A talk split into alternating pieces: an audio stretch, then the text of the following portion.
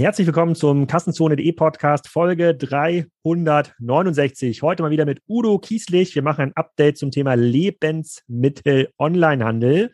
Wir sprechen über Rewe, Picknick, Knusper, Bringmeister, Amazon Fresh, Flaschenpost, Bringo, Frische Post, Yabada, Odo, vorher Colonial, Aldi, Gorillas, Fling, Foodpanda, Delivery Hero, Bring, Volt, DoorDash, Getir, GoPuff, Joker und vielen, vielen, vielen, vielen mehr. Udo hat super viel Research betrieben im Bermuda-Dreieck des Lebensmittellieferdienstes, nämlich in Berlin, kennt alle Services innen auswendig. Wir geben Prognosen, wohin sich die einzelnen entwickeln.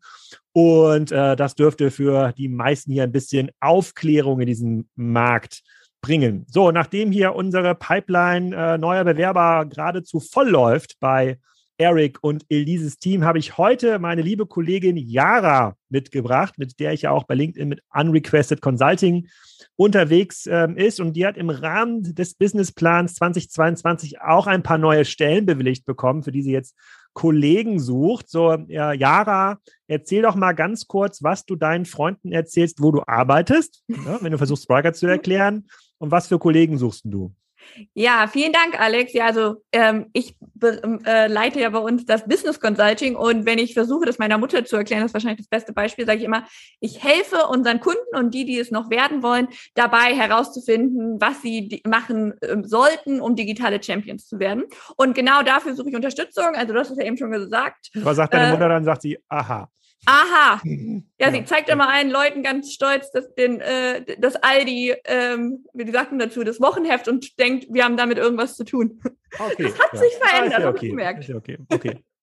Naja, also was suche ich für Leute? Also du hast es ja eben schon erwähnt, zum Glück war die großzügig. Ähm, ich suche aktuell vier Seniors, also auch gerne international. Was sollten diese Leute mitbringen?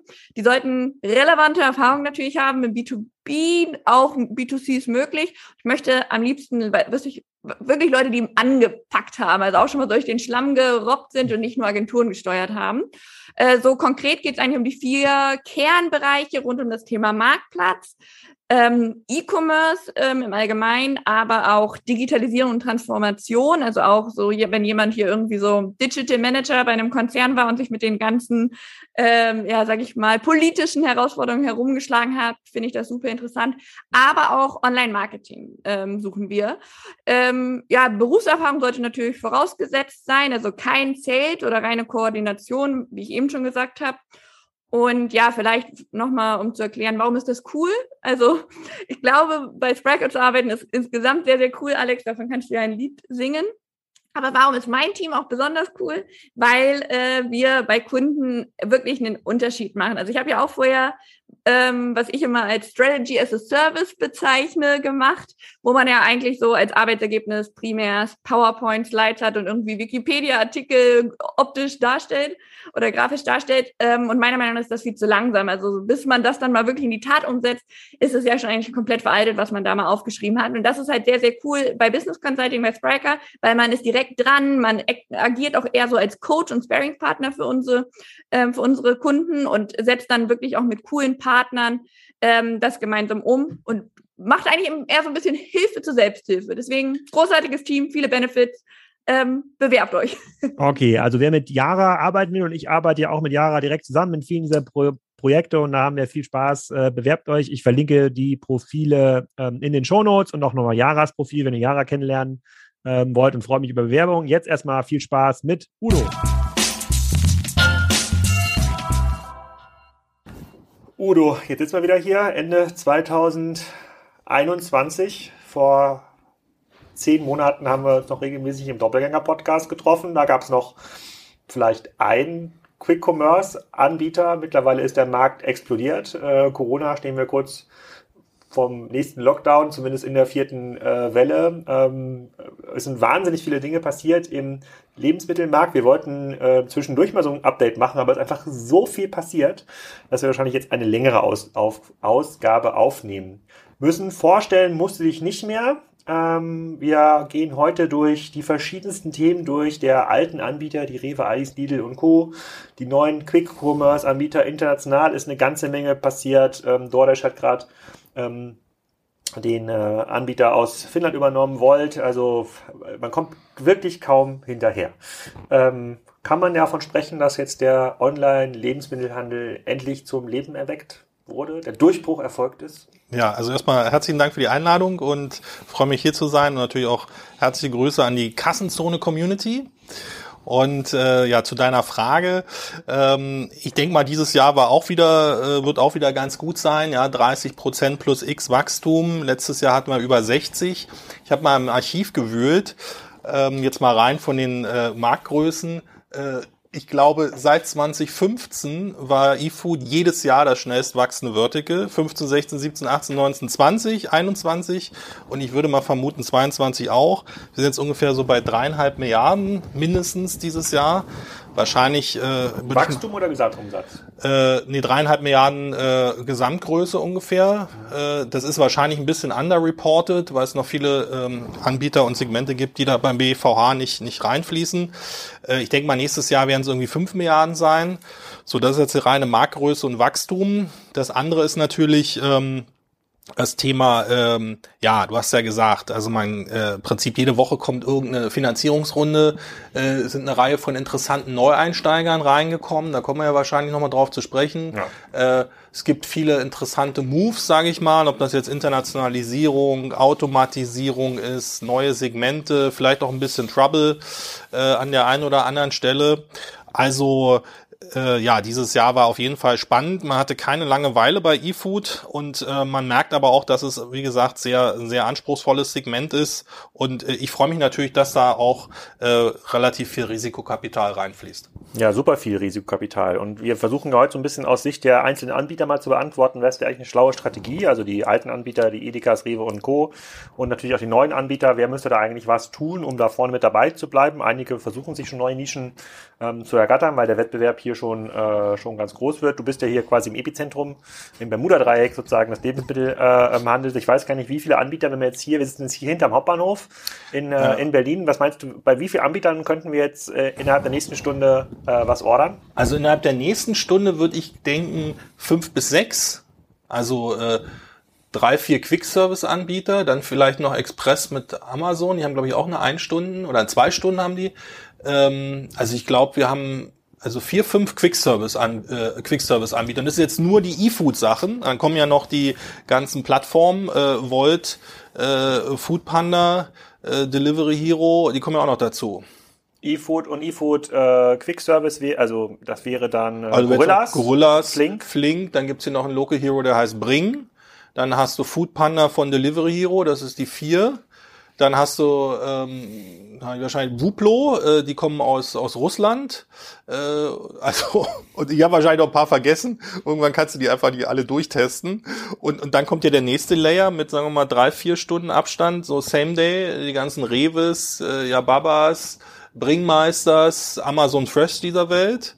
Und äh, ja, also es reicht muss keiner mehr das Haus verlassen. Und wir haben, eigentlich wollten wir eine Breaking News starten.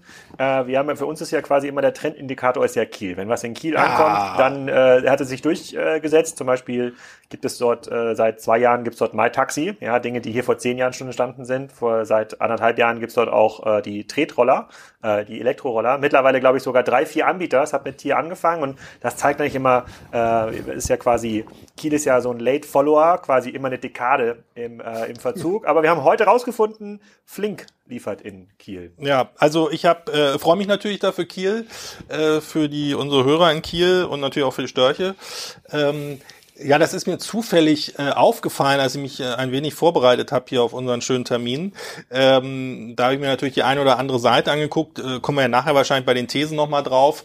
Äh, dass die Freunde vom Quick Service zum Teil eben auch in, ich sag mal, in B-Städte gehen, beziehungsweise vielleicht sogar noch eins tiefer. Und als ich da über die Homepage äh, gestolpert bin von äh, Flink, äh, ja, hier Wuppertal, äh, Heilbronn, äh, Neckars-Ulm, nee, Neckars-Ulm nicht, Erlangen, und auf einmal stand es da, Kiel.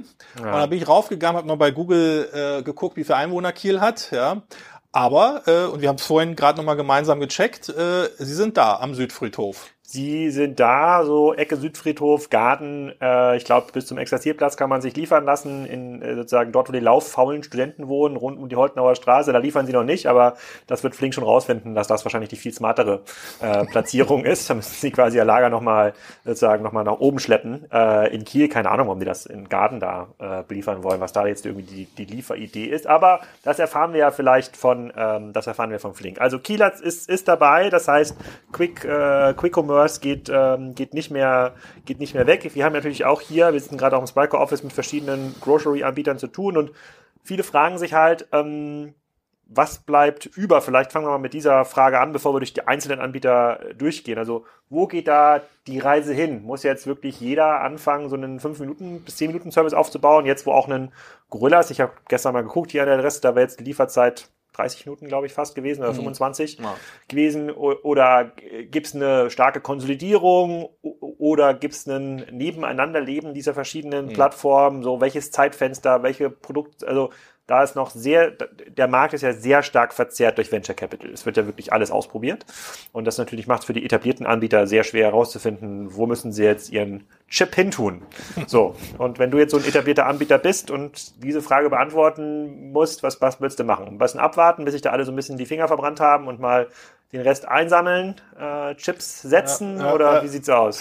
Ja, also vielleicht äh, fangen wir mit den ganz einfachen Sachen an, die aber manchmal auch in Frage gestellt werden. Also ich glaube, was man schon unterschreiben kann, ist, dass das Quick-Service-Segment trotz aller Dinge, die da noch kommen werden, so Konsolidierung äh, und so weiter, dass das sich, glaube ich, schon per se erstmal etabliert hat. Also das wird jetzt nicht so wie ein Hype mit den Matratzen, äh, ja, Stichwort Kasper oder so, äh, oder Wish irgendwie dann irgendwann mal vorbei sein, sondern äh, es gibt, glaube ich, einen fairen Markt, ein faires Marktsegment in den Ballungsräumen, vielleicht auch ein bisschen kleiner, ähm, wo dann verschiedene Anbieter eben so eine Art Premium regional Bio-Sortiment für die Urban People äh, anbieten können. So ähm, für die ich nenne das immer so klassisches E-Food, äh, kompaktes Vollsortiment oder großes Vollsortiment. Nochmal zur Erinnerung für die Hörer. Also Vollsortiment heißt alle Kühlzonen, also TK, Obst, Gemüse, Fleisch, Wurst, äh, Brot und so weiter. Ähm, und Vollsortiment, kompaktes Vollsortiment, da würde ich sagen, geht so bei 4.000, 5.000 los und großes Vollsortiment ist dann halt irgendwie 10.000, 15.000 ja. Artikel, so ein Rewe zum Beispiel. Und ich glaube, dass, dass sich da einfach eine, eine, eine klare Segmentierung herausbilden wird. Für den äh, Wocheneinkauf, Familieneinkauf wirst du weiter bei den großen Anbietern bleiben, weil du bei den kleinen Quick-Service-Anbietern einfach nicht genug findest und bekommst. Und da, da sind auch beide Seiten happy mit. Also ich glaube, ein Rewe hat gar keine Ambition, in diesen Quick-Service sozusagen operativ reinzugehen. Die kommen ja nachher drauf, die haben ja auch investiert in äh, in Flink, äh, kleine Minderheitsanteil. Ähm, das heißt, die machen sozusagen erstmal weiter ihren Stiefel, sofern sie eben eine eigene Plattform haben. Das heißt also, sie verbessern die Homepage, sie bauen automatisierte Lager, sie gehen in neue Städte und so weiter. Das, das halte ich auch für richtig, äh, sowohl für die bestehenden als auch für Neueinsteiger wie eine, wie eine Knusper äh, von Rolig. Ja. Und die Quick-Service-Anbieter, äh, die haben jetzt halt die letzten zwölf Monate sehr stark expandiert, vor allem nach Westeuropa, äh, neue Städte erschlossen und so weiter und so fort, Leute ein, äh, eingestellt, Sortimente aufgebaut. Ähm, da wird's, glaube ich, äh, in UK kann man schon sehen, zu äh, Konsolidierungsschritten kommen. Das überrascht jetzt aber auch nicht. Äh, in Deutschland ist das jetzt meines Erachtens oder ein Dach noch nicht so klar absehbar. Ich würde damit erstmal nächstes Jahr rechnen. Äh, und ähm, da gibt's halt zwei Möglichkeiten. Entweder kommt sozusagen von außen irgendein großer, weiß ich nicht, äh, äh, die US-Amerikaner könnten sozusagen zukaufen, äh, vielleicht auch jemand aus Osteuropa. Ähm, und die kleinen, also sozusagen vielleicht Local Heroes in Frankfurt, die halt nur einen Warehouse haben, wenn die nicht ein ganz spezielles, äh, spezielle Community haben, die werden halt aufgekauft oder, oder werden halt konsolidieren. Ich glaube nur nicht, dass eine Flink und eine Gorillas jetzt noch groß zukaufen müssen. Die sind einfach etabliert und groß. Ähm, die werden halt im Zweifel irgendwann von jemandem übernommen, der die attraktiv findet. Und insofern denke ich, ähm, dass, äh, dass also die zwei Marktsegmente erstmal für sich gut voranschreiten können. Und wenn wir jetzt sozusagen auf die äh, Freunde an der Seitenlinie gucken, die also überhaupt gar keinen Chip im Spiel haben, Ähm, da habe ich ja nachher auch so ein, äh, mal so eine These mit, mit reingestreut, da kommen wir vielleicht nachher nochmal drauf. Ich glaube, für die wird's langsam schwierig, äh, weil ich denke, dass sie nur noch maximal zwei Jahre haben, organisch irgendwas zu machen.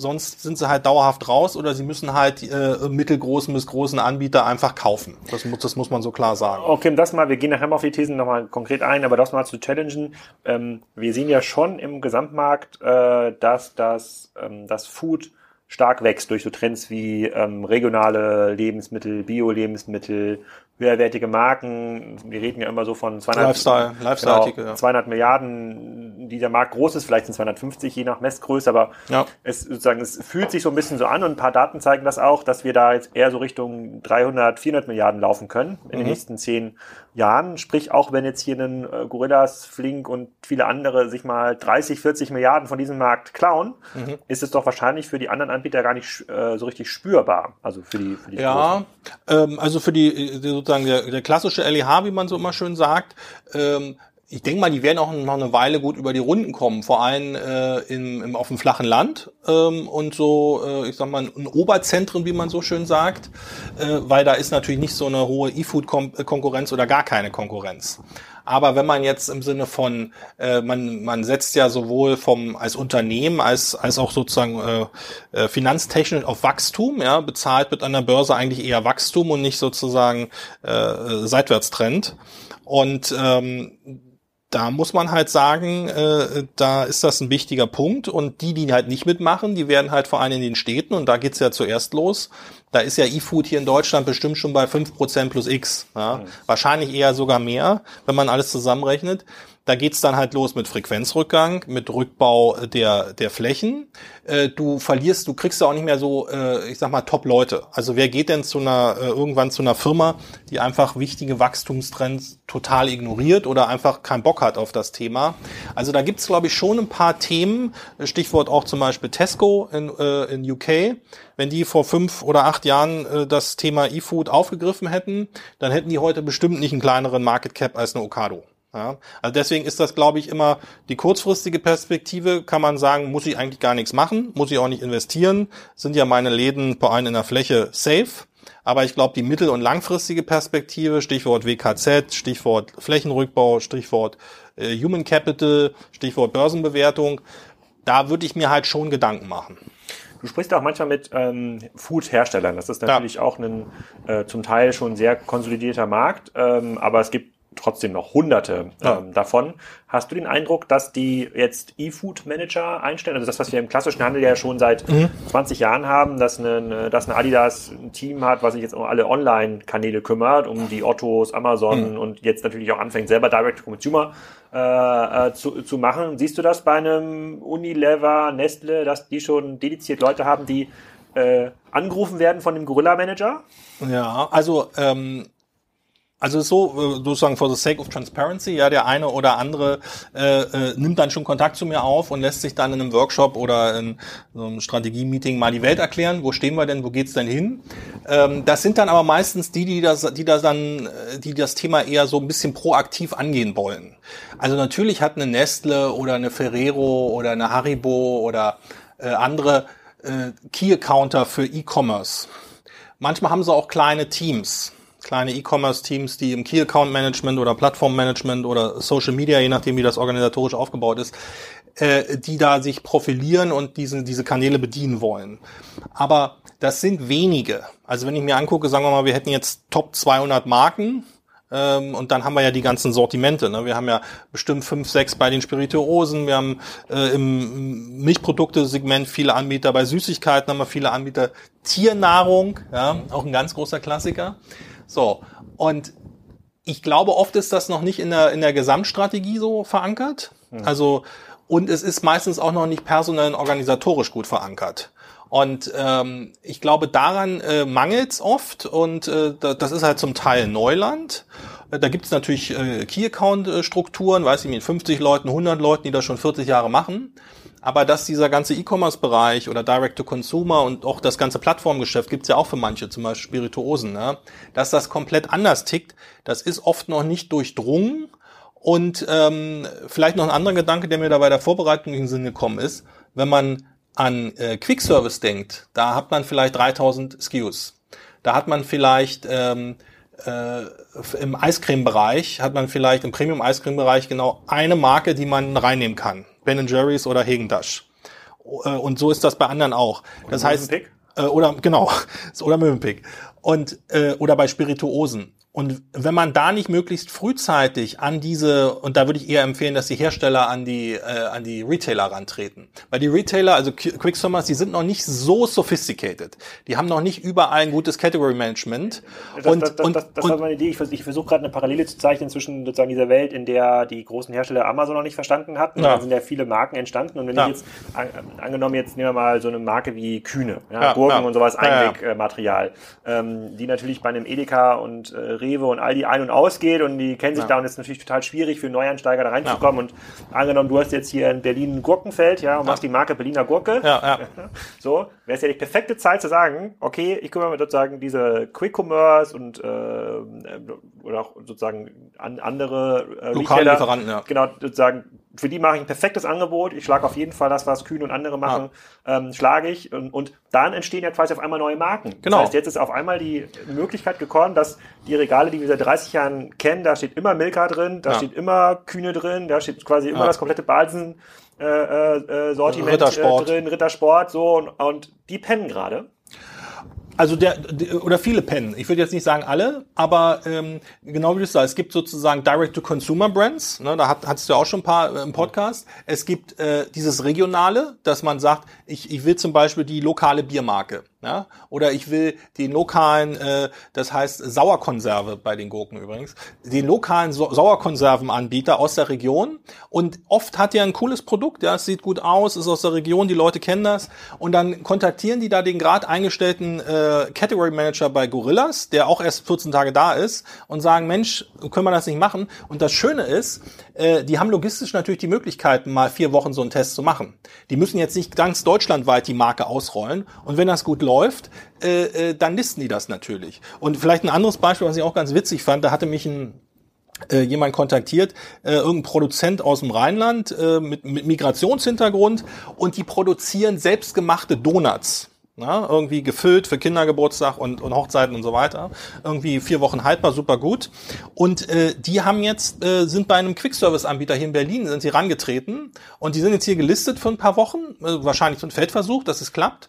Und du siehst halt, dass du sozusagen über diese Umwege oder im, äh, unternehmerische Initiative, dass du da viel schneller in die Sortimente reinkommst und die Quick-Service-Anbieter, aber auch die anderen, die können natürlich nach drei, vier Wochen sagen, pass mal auf, dreht das überhaupt? Wird das angenommen? Und wenn ja, sind die gesetzt. Und wenn du dann äh, zwölf Monate später auf einmal ankommst mit dem klassischen Sortiment und sagst, so, jetzt habe ich hier meinen Präsentationskoffer, jetzt möchte ich Ihnen mal mein, mein, mein, ja. die Sauerkonserven oder die Kartoffelchips vorstellen, da sagen die, ja, warum, warum soll ich denn euch jetzt noch reinnehmen? Ich habe doch schon den Klassiker, ich habe den Local Hero und ich habe die Lifestyle-Brand. Weiß ich nicht, Schokolade ist hier Jokolade zum Beispiel. Beispiel hier vom äh, dem TV-Menschen da. Oder ich habe irgendwie den Eistee von Shireen David oder von Capital Bra. Habe ich eigentlich schon gelistet. Da sagen die doch, Freunde, ich habe 3000 äh, Stellplätze hier in meinem äh, Depot. Ich habe gar keinen Platz mehr und ich habe auch kein Interesse. Auf Wiedersehen. Genau, deswegen, das finde ich ganz spannend. Ich meine, das passiert jetzt und du sagst zwar, ja, vielleicht sieht ein Rittersport das, aber es ist ja genauso wie äh, die Leute, die das damals bei Adidas und bei vielen anderen Marken ja. machen mussten, die, die sozusagen, die rennen ja intern gegen verschlossene Türen. Die sagen, ja, komm, diese drei Paletten, die du hier ja. da verstecken willst, interessieren mich nicht. Ich will ja meine Beziehung zu Rewe ja. äh, äh pflegen. Aber das, das, das ist ganz cool, da habe ich vorher noch nicht drüber nachgedacht. Vielleicht, äh, genau, vielleicht sehen wir demnächst auch Berliner Gurke auf überregionalem äh, ähm, ähm, Level. Aber ich noch zwei kurze Bemerkungen machen. Äh, also zum Beispiel äh, Gorillas, das geht auch bei den anderen, die haben sogar äh, äh einen Slot, ein Menü äh, äh, Berlin Heroes oder Berlin Favorites. Das sind nur Produkte aus der Region. Und das andere ist, ähm, teilweise kennen die Hersteller die Leute gar nicht. Also wenn ich den, also die, die Retailer, wenn ich denen mal was schicke und sage, hier schaut euch den mal, äh, schaut euch mal Knusper an in München, ja, oder schaut euch mal Yababa an in Berlin, oder schaut euch mal, ähm, weiß ich nicht, äh, schaut euch mal den Kambucherie für für Picknick an oder irgendwas anderes da würde ich sagen, 50 Prozent die guten E-Commerce-Vertriebsleute kennen die, aber 50 Prozent sagen, habe ich noch nie gehört. Kenne ich gar nicht. Was ist denn Quick Service? Ja, und, und da fängst du, fängst du natürlich, äh, nicht bös gemeint, ja. aber da fängst du natürlich komplett bei Null an. Hm. Äh, Kassenzone noch viel Potenzial.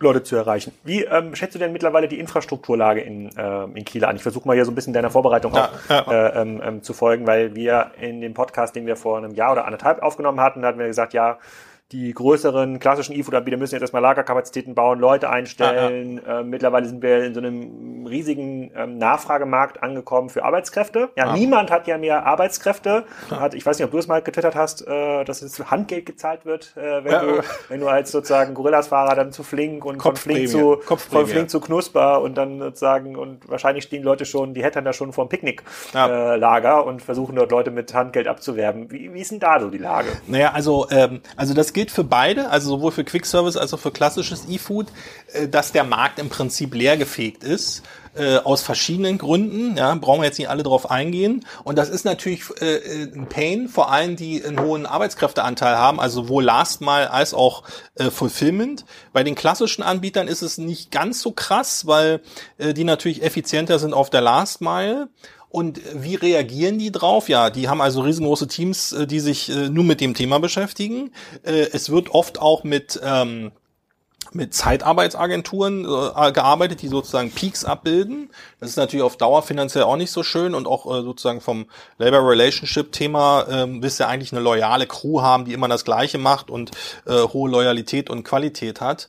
Ähm, wie die anderen darauf reagieren, die Großen, das ist auch der einzige mittelfristige Weg, ist halt Automatisierung. Also äh, wenn du dir anschaust, eine Rewe hat jetzt schon mehrere automatisierte Lager äh, gebaut in, in Berlin, in, in Köln. Rolik hat es angekündigt. Was heißt denn das automatisiert? Ähm, genau, also hier für ähm, Kassensohne nochmal für die Hörer. Also Automatisierung heißt, ähm, dass du im Fulfillment Center äh, entweder alles oder die Hälfte davon, meistens Trockensegment ist einfach, äh, quasi so eine Art Roboteranlage baust, wie so ein Würfel, ähm, wo, wo dann sozusagen wie von Zauberhand so eine Box rausfährt. Also wie eine Apotheke, wenn man da genau, wie, Genau, im Apothekenbereich ist das äh, sozusagen best in class, wobei die halt nur Trockenartikel haben.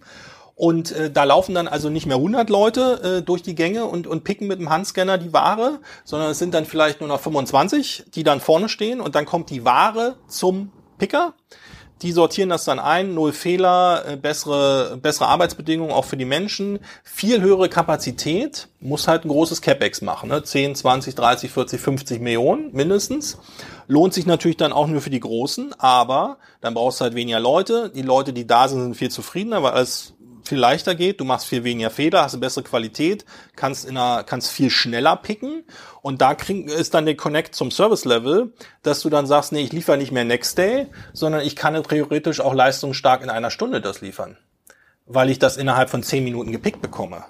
Und ähm, führt es dann wirklich zu der geringeren Fehlerquote? Weil das ja. war ja auch eine These, die wir bei uns ja. im Podcast besprochen haben, dass der klassische äh, Pick from Store Ansatz, mit dem Rewe ja gestartet ist, ja. natürlich überhaupt nicht mehr zeitgemäß ist, weil quasi jede zehnte Tomate äh, falsch. Also das, äh, falsch das, ist. das ist ganz krass. Ähm, also weiß ich 99 Prozent richtig, wahrscheinlich noch mehr. Ich glaube, der Per Schader, der macht ja hier einen Supermarktblog, äh, der hat da auch letztens mal gestaunt, ähm, äh, dass auf einmal Rewe so gut geworden ist in Berlin. Also keine, keine ähm, Out of Stock oder kaum Out of Stock, keine Abbestellungen, keine Mindermengen, keine Fehlpicks und so weiter. Ja, woran liegt's? Die haben halt ein automatisiertes Lager in Berlin.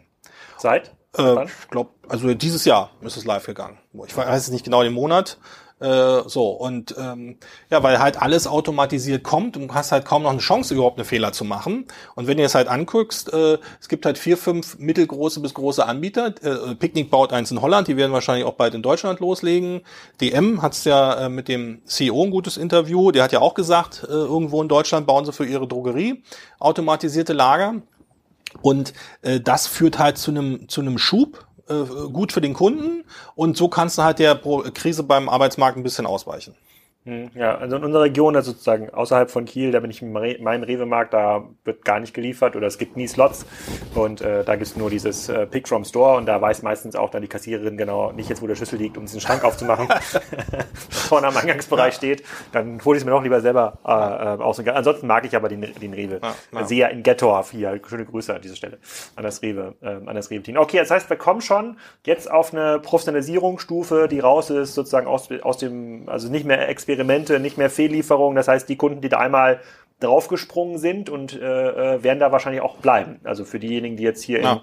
in äh, Berlin und in Köln haben sie, glaube ich, das erste Lager äh, zuerst gebaut, die bleiben dann da, ähm, die bleiben dann da ähm, äh, drauf. Und ähm, äh, trotzdem dürften diese großen Anbieter natürlich massiv Angst haben vor dieser, vor diesem Risikokapitalmarkt. Das war ja klassischen Handelsbereich auch so, dass natürlich eine Otto und äh, Piken Kloppenburg an immer allem rumgezählt hat, dass natürlich Solando so viel Geld bekommt. Ja, damals war, ich glaube, Solando ist ja mit 800 Millionen Cash aufgebaut ja. worden, ist mittlerweile ein Konzern, der irgendwie 20 Milliarden wert ist, hat sich also scheinbar gelohnt. Das verzerrt einiges. Siehst du das immer noch als ein Problem oder siehst du das Risikokapital auch irgendwann als begrenzt äh, an in diesem Markt?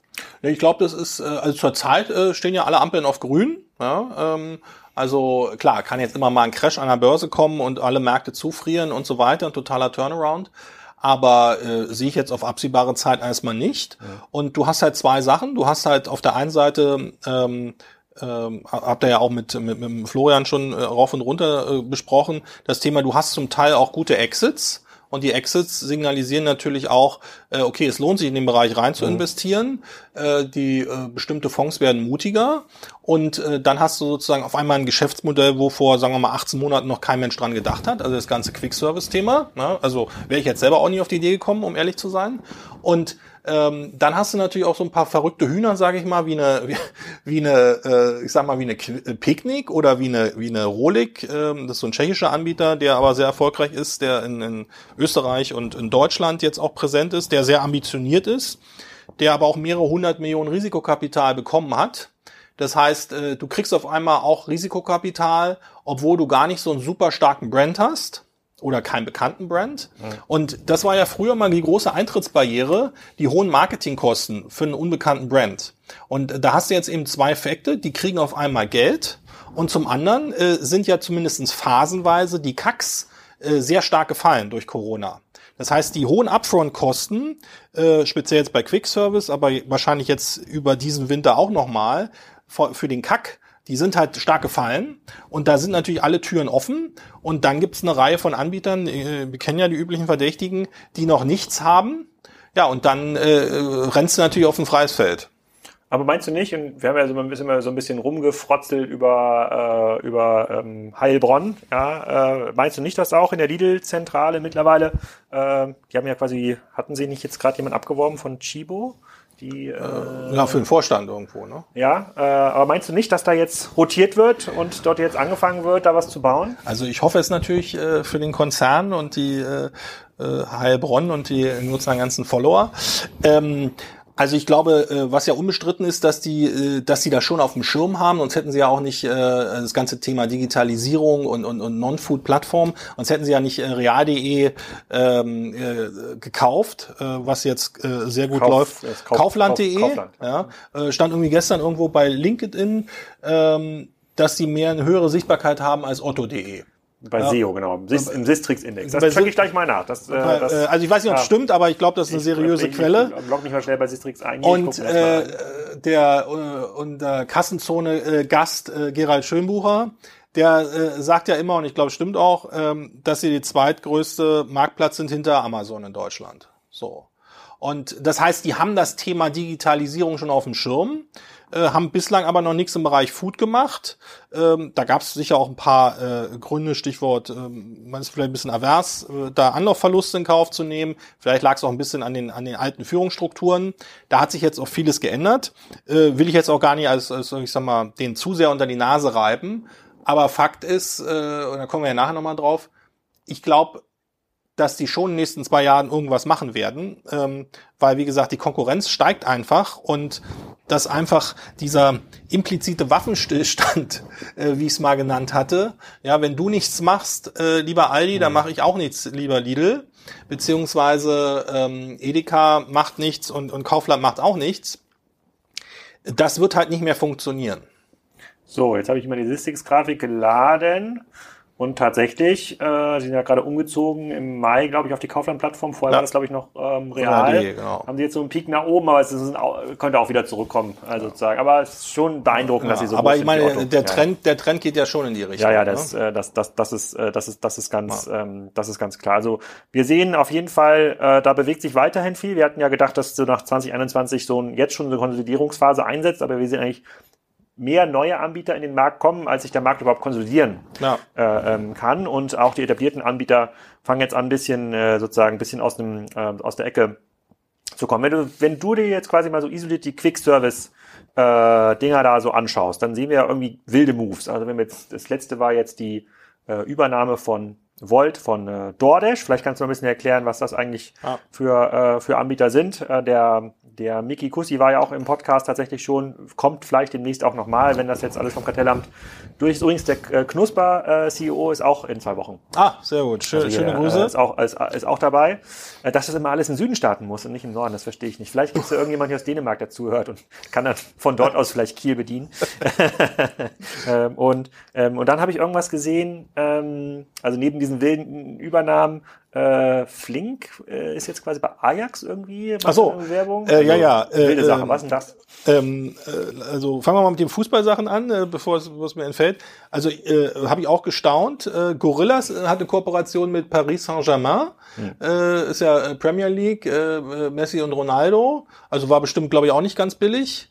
Ähm, und äh, nee, nee, äh, Messi ist Messi, ist, ist Messi. französische Liga, nicht genau, Liga. genau, mhm. genau. Also um den Franzö um wahrscheinlich die Brand Awareness in, in Europa beziehungsweise Frankreich zu steigern. Und eine Woche später hat ähm, Flink verkündet, dass sie irgendwas äh, kooperat, äh, kooperieren mit Ajax. So und äh, Flink ist ja schwerpunktmäßig in Dach und ein bisschen noch in, in Holland. Ähm, äh, die anderen Länder lassen sie außen vor.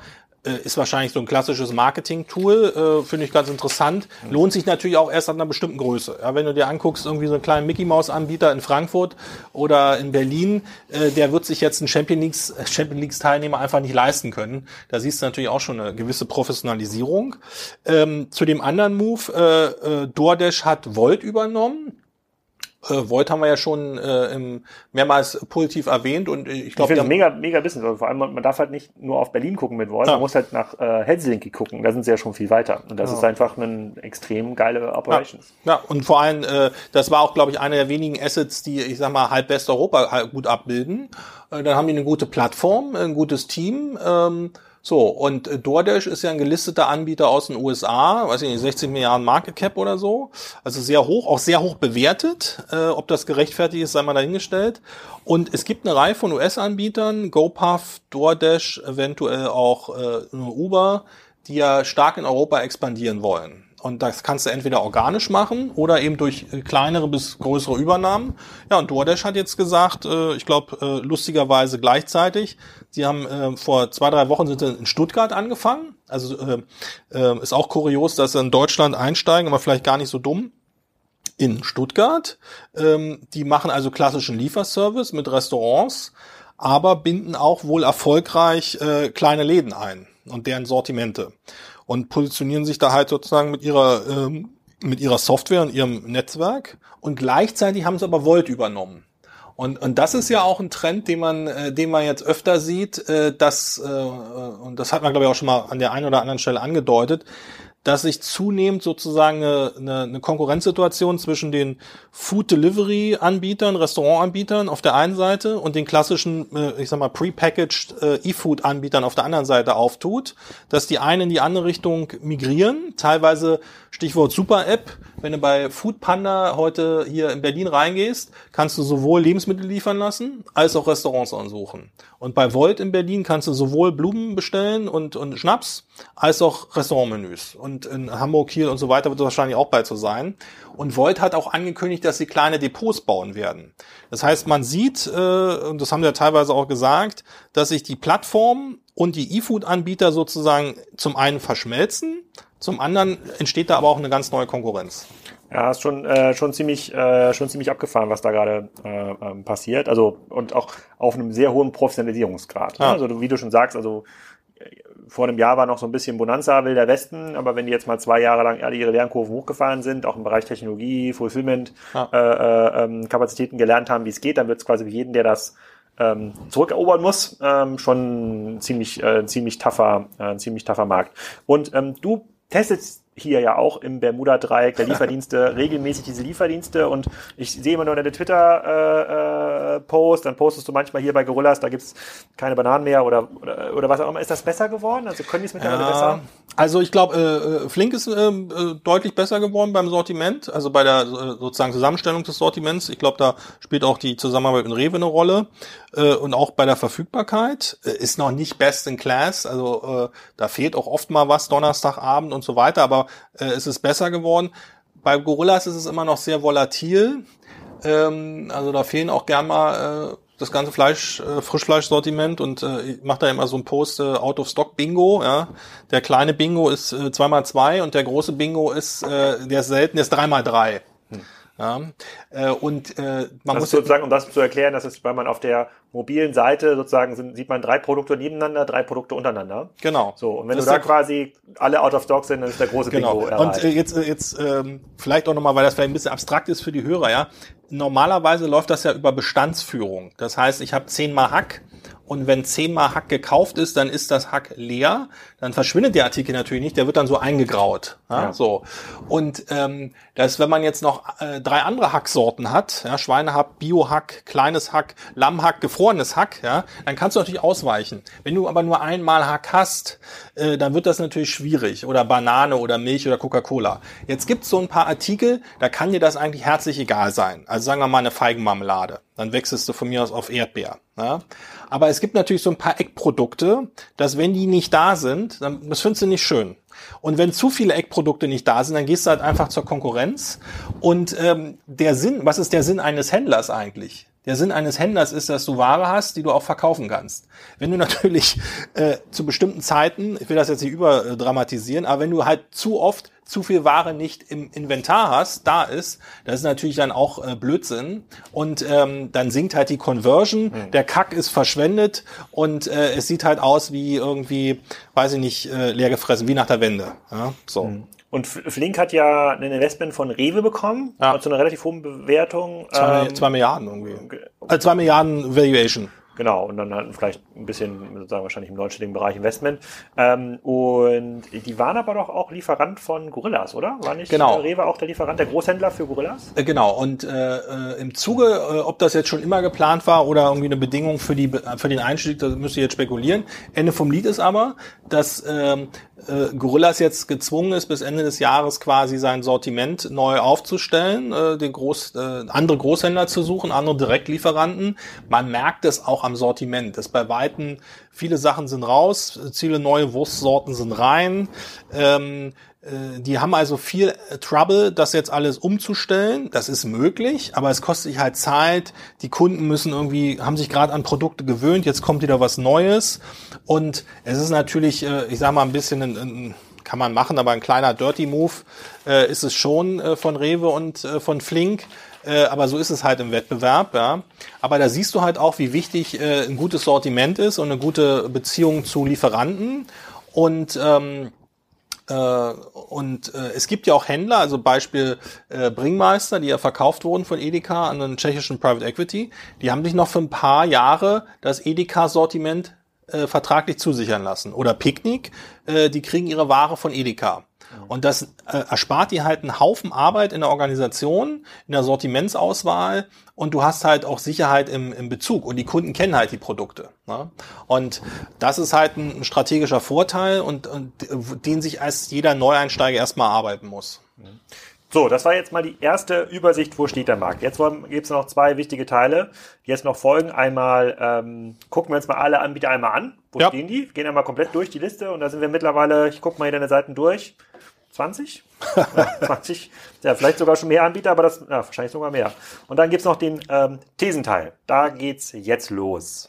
Fangen wir mal an mit Rewe. Hatten wir schon ein, zwei Mal jetzt gerade äh, gehabt. Ähm, automatisierte Lager äh, und äh, grundsätzlich Ausbau des äh, Lieferservices. Sind die aus deiner Sicht immer noch vorne in Deutschland? Also die, die, die veröffentlichen ja keine Segmentzahlen und, und, und sind da auch nicht so regelmäßig beim Reporting, aber sind, glaube ich, vom Umsatz her die Nummer eins. Also ich denke mal mehrere, mehrere hundert Millionen und äh, kriegen natürlich, kriegen immer, manchmal finde ich ein bisschen zu Unrecht Dresche äh, aus, der, aus der Szene.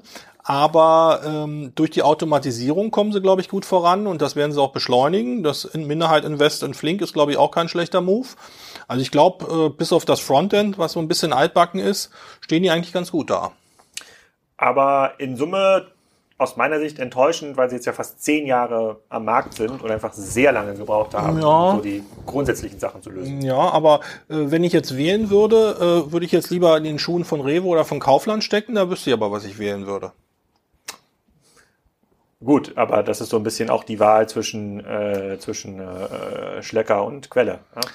Ja, weiß ich nicht, ob jetzt ja. den Vergleich. Na gut, okay, also Rewe, sozusagen, dem zollen wir heute mal ein bisschen Respekt. Die haben tatsächlich in den letzten Podcast von uns ja immer auch ein bisschen, äh, bisschen Mecker bekommen. Aber ähm, wenn der, wenn der Per Schader sagt, das läuft hier in, äh, in Berlin, ähm, dann hat das schon auf jeden Fall Gewicht, zeigt dann aber auch, dass man ähm, das ist ja ein Business, was jetzt nicht so leicht zu expandieren ist. So ein Lager mit Erschließung und ja. äh, Planung, also das ist jetzt ähm, jede Stadt, die dieses Lager so ein Automat weitgehend automatisiertes Lager bekommt, kann sich glücklich schätzen. Da funktioniert das. In den anderen Städten funktioniert noch funktioniert es noch nicht. Also da sehen wir, äh, da sehen wir noch viel Luft nach oben. Dann unser Lieblingsgeschäftsmodell aus 2019. Picknick. Ja, also ist immer, ist immer noch nicht in Kiel angekommen. Wie sieht's da aus? Ja, ähm, ähm, ja, ich denke mal, die machen da auch einen guten Job. Äh, was gibt's da so Neues? Die expandieren lustig weiter innerhalb von NRW. Auch so ein paar Outlier. Ähm, vielleicht nochmal zur Erinnerung für unsere Hörer. Äh, kommen aus Holland, waren aber bislang immer nur in NRW, haben so einen Zentrallageransatz mit so ein paar Hubs drumrum. Äh, letzte Meile selber nach dem Milchmann-Prinzip. Ähm, die gehen jetzt ein bisschen aggressiver vor, glaube ich. Äh, einfach weil sie A eingeschwungen sind, B, äh, weil sie auch merken, dass die Konkurrenz zunimmt, dass sie sich da nicht mehr so viel Zeit lassen können. Sind zum Beispiel in Münster, äh, in Wuppertal. Und was ich interessant fand äh, bei der Vorbereitung, was ich gemerkt habe, äh, die sind das erste Mal seit, äh, seit September auch in Köln. Und zwar auch in Gebieten, die sich direkt mit Rewe überschneiden. Das heißt, ähm, die gehen jetzt zum Teil eben auch in die Städte und äh, äh, es steht im Raum, dass auch irgendwann nächstes Jahr in eine andere Region gehen. Also weiß ich jetzt nicht, München, Hamburg, Berlin, Stuttgart könnte sich da anbieten, Frankfurt. Und äh, auf der Finanzseite, äh, die haben von äh, Bill Gates äh, oder von der Stiftung äh, 600 Millionen bekommen oder der, bei der Risikokapitalrunde waren die mit dabei. Äh, Umsatz äh, über eine Milliarde als Gruppe und expandieren auch nach Frankreich. Also Holland, Deutschland, Frankreich. Das heißt, die sind sozusagen weiter mit ihrem Modell gut am Skalieren und ähm, das ist wahrscheinlich auch eins der wenigen Targets in Europa, was, was Sinn macht zu kaufen. Und hast du da Wachstumsraten irgendwie im Kopf? Also eine, wenn, eine Milliarde ist ja schon mal eine ordentliche Basis, aber reden wir über 50 Prozent year over year? Nee, also ich habe jetzt keine, keine, keine harten Zahlen. Wir haben vom, vor, irgendwie vor zwei Jahren waren die, glaube ich, so bei 300 bis 500 Millionen. Jetzt wollen sie Ende dieses Jahres bei einer Milliarde sein. Also ist schon ordentlich. Oh, da wird es schon, äh, ich weiß gar nicht, was macht die Rewe im Food-Bereich in Deutschland? 25 Milliarden? Also schon zweistelligen Milliardenbereich. Ja. Edeka ist, glaube ich, mit Abstand der Marktführer da, ja. äh, mit fast über 50 Milliarden. Ähm, aber okay, das heißt, da ja. reden wir schon über einen relevanten Wettbewerber. Ist jetzt quasi kein kleines Startup. Nee. Also ich denke mal, in Holland werden die, gibt es ja diverse Städte, wo die zweistellige Marktanteile haben. Mhm. Ja. Mal gucken, vielleicht schaffe ich es nochmal, den Michael Müller in Update-Podcast zu, äh, zu bekommen. Ähm, der hat wahrscheinlich genug zu tun, da ausreichend Elektrofahrzeuge gerade zu kaufen. Ähm, aber ich bin weiterhin großer Fan und warte natürlich äh, sozusagen auf die Eröffnung des Lagers in Kiel. So, jetzt aber ein ganz neues Business. Das hatten wir bisher noch gar nicht im Gespräch. Und wie gesagt, demnächst auch hier im Podcast. Knusper heißt es in Deutschland, kommt von der Rolik-Gruppe. Richtig? Genau, genau. So, und die kommt aus äh, Tschechien. Ja. Ähm, kannst du noch ein bisschen was dazu sagen? Da gab es ja irgendwie jetzt, ich hätte bei dir und bei Jochen genau. äh, einiges jetzt darüber gesehen und gehört, die scheinen ja auch einen ordentlichen Job zu machen. Genau, also äh, will, will jetzt nicht zu viele Details nennen, weil ja, hat's ja gesagt, der Kollege kommt dabei im, im Podcast. Nee, erzähl mal, dann kann Achso. ich mich besser vorbereiten. ja, also äh, äh, machen irgendwie seit 2014 äh, E-Food in Tschechien, aber auch äh, gehen jetzt auch nach Rumänien, Ungarn und Polen, äh, haben da irgendwie 200 bis 300 Millionen Umsatz, sind schon profitabel, zwei, drei Prozent Prozent. So klassisch, eher klassisches Modell in meiner, in meiner Terminologie. Also äh, Zentrallager, letzte Meile selber, Same Day. Ähm, propagieren, äh, zumindest hier in Deutschland und Österreich, und das finde ich auch gar nicht, äh, gar nicht äh, dumm. Also die, die Sortiments- und Gesamtstrategie ist, ist einigermaßen durchdacht. Propagieren, das nennen die, ich habe es mir extra aufgeschrieben, Premium-Sortiment plus Hofladen. Also suggerieren sozusagen, wir, wir kaufen die, die Äpfel und den Käse sozusagen im Umland von München und, und das machen sie zum Teil auch. Also ist jetzt nicht nur Bullshit. Äh, integrieren das sozusagen den Content auf Social Media, auf der Homepage und eben auch im Sortiment. Äh, und dazu haben sie halt noch die klassischen Sachen. Äh, Kon Konkurrenz ist halt so Amazon Fresh, Rewe, äh, Bringmeister und so weiter. Und äh, haben als Service Level aber Same Day und Lieferung innerhalb von drei Stunden. Mit eigener Flotte? Mit eigener Flotte. Ist so ein äh, abgerockter Fiat-Kastenwagen, hm. äh, der aber schön angemalt ist, schön angeklebt. Also die fahren sozusagen schön durch die Stadt, so ein bisschen wie Picknick. Ne? Hm. War ja mal mein, mein Modell fahrende Litfaßsäule. Und ähm, drei Stunden ist natürlich ordentlich. Ähm, ich glaube, ab äh, Mindestbestellwert ist irgendwie so, ich glaube 30, nee, 40 Euro. Ab 70 Euro ungefähr ist es kostenfrei und äh, haben jetzt 8000 Artikel und äh, wie gesagt Basics und Premium und äh, aus der Region und haben äh, hatten jetzt Medientag und haben selber gesagt äh, 1500 Bestellungen, haben im Sommer erst angefangen. Pro Tag. Pro Tag mit einem Bon von 80 Euro, AOV 80. So, ich, so. Rechne, ich, rechne hier mal direkt mit, wenn und, sozusagen was und, hier, dessen da reden wir über das nächste Milliardenunternehmen. Ich erzähle ja. mal weiter und äh, sie wollen in, äh, bis in den nächsten zwei, drei Jahren in alle Top 7 Städte. Als nächstes kommt Frankfurt. Frankfurt am Main, ist ja auch ein bisschen underserved Market und wollen irgendwie nächsten, nächster Zeit auch anfangen zu automatisieren. Und haben sich jetzt auf nächsten zwölf Monate in München vorgenommen, von 1500 Bestellungen pro Tag auf 7000 zu gehen. Okay, also bei, bei der heutigen Runrate reden wir über 120.000 Euro am Tag, also ungefähr dreieinhalb Millionen Euro pro Monat. Da sind ja schon noch 40 Millionen Runrate und jetzt wollen sie sich quasi noch äh, verfünffachen, nur in München. Verfünffachen, da reden nur in München, da reden ja. wir ja schon über ein Unternehmen, was nur in München dann über 100 Millionen macht. Das da und da brauchst du dann wieder ein automatisiertes Lager. Da müsste sich doch der Käfer Feinkost doch jetzt langsam Sorgen machen. Ja gut, der, der Käfer Feinkost, äh, der wird da sozusagen nicht mehr mithalten können. Der, wenn er smart ist, lässt er sich da listen. Und ich habe jetzt gar nicht gecheckt, der ist wahrscheinlich auch gelistet vom Sortiment. Ähm, aber wer sich halt so, äh, äh also das ist natürlich die klassische, ich sag mal, die äh, Kaufland, Rewe, Edeka-Klientel, äh, äh, urbane Familie, höhere Einkommen, die da gerne kaufen.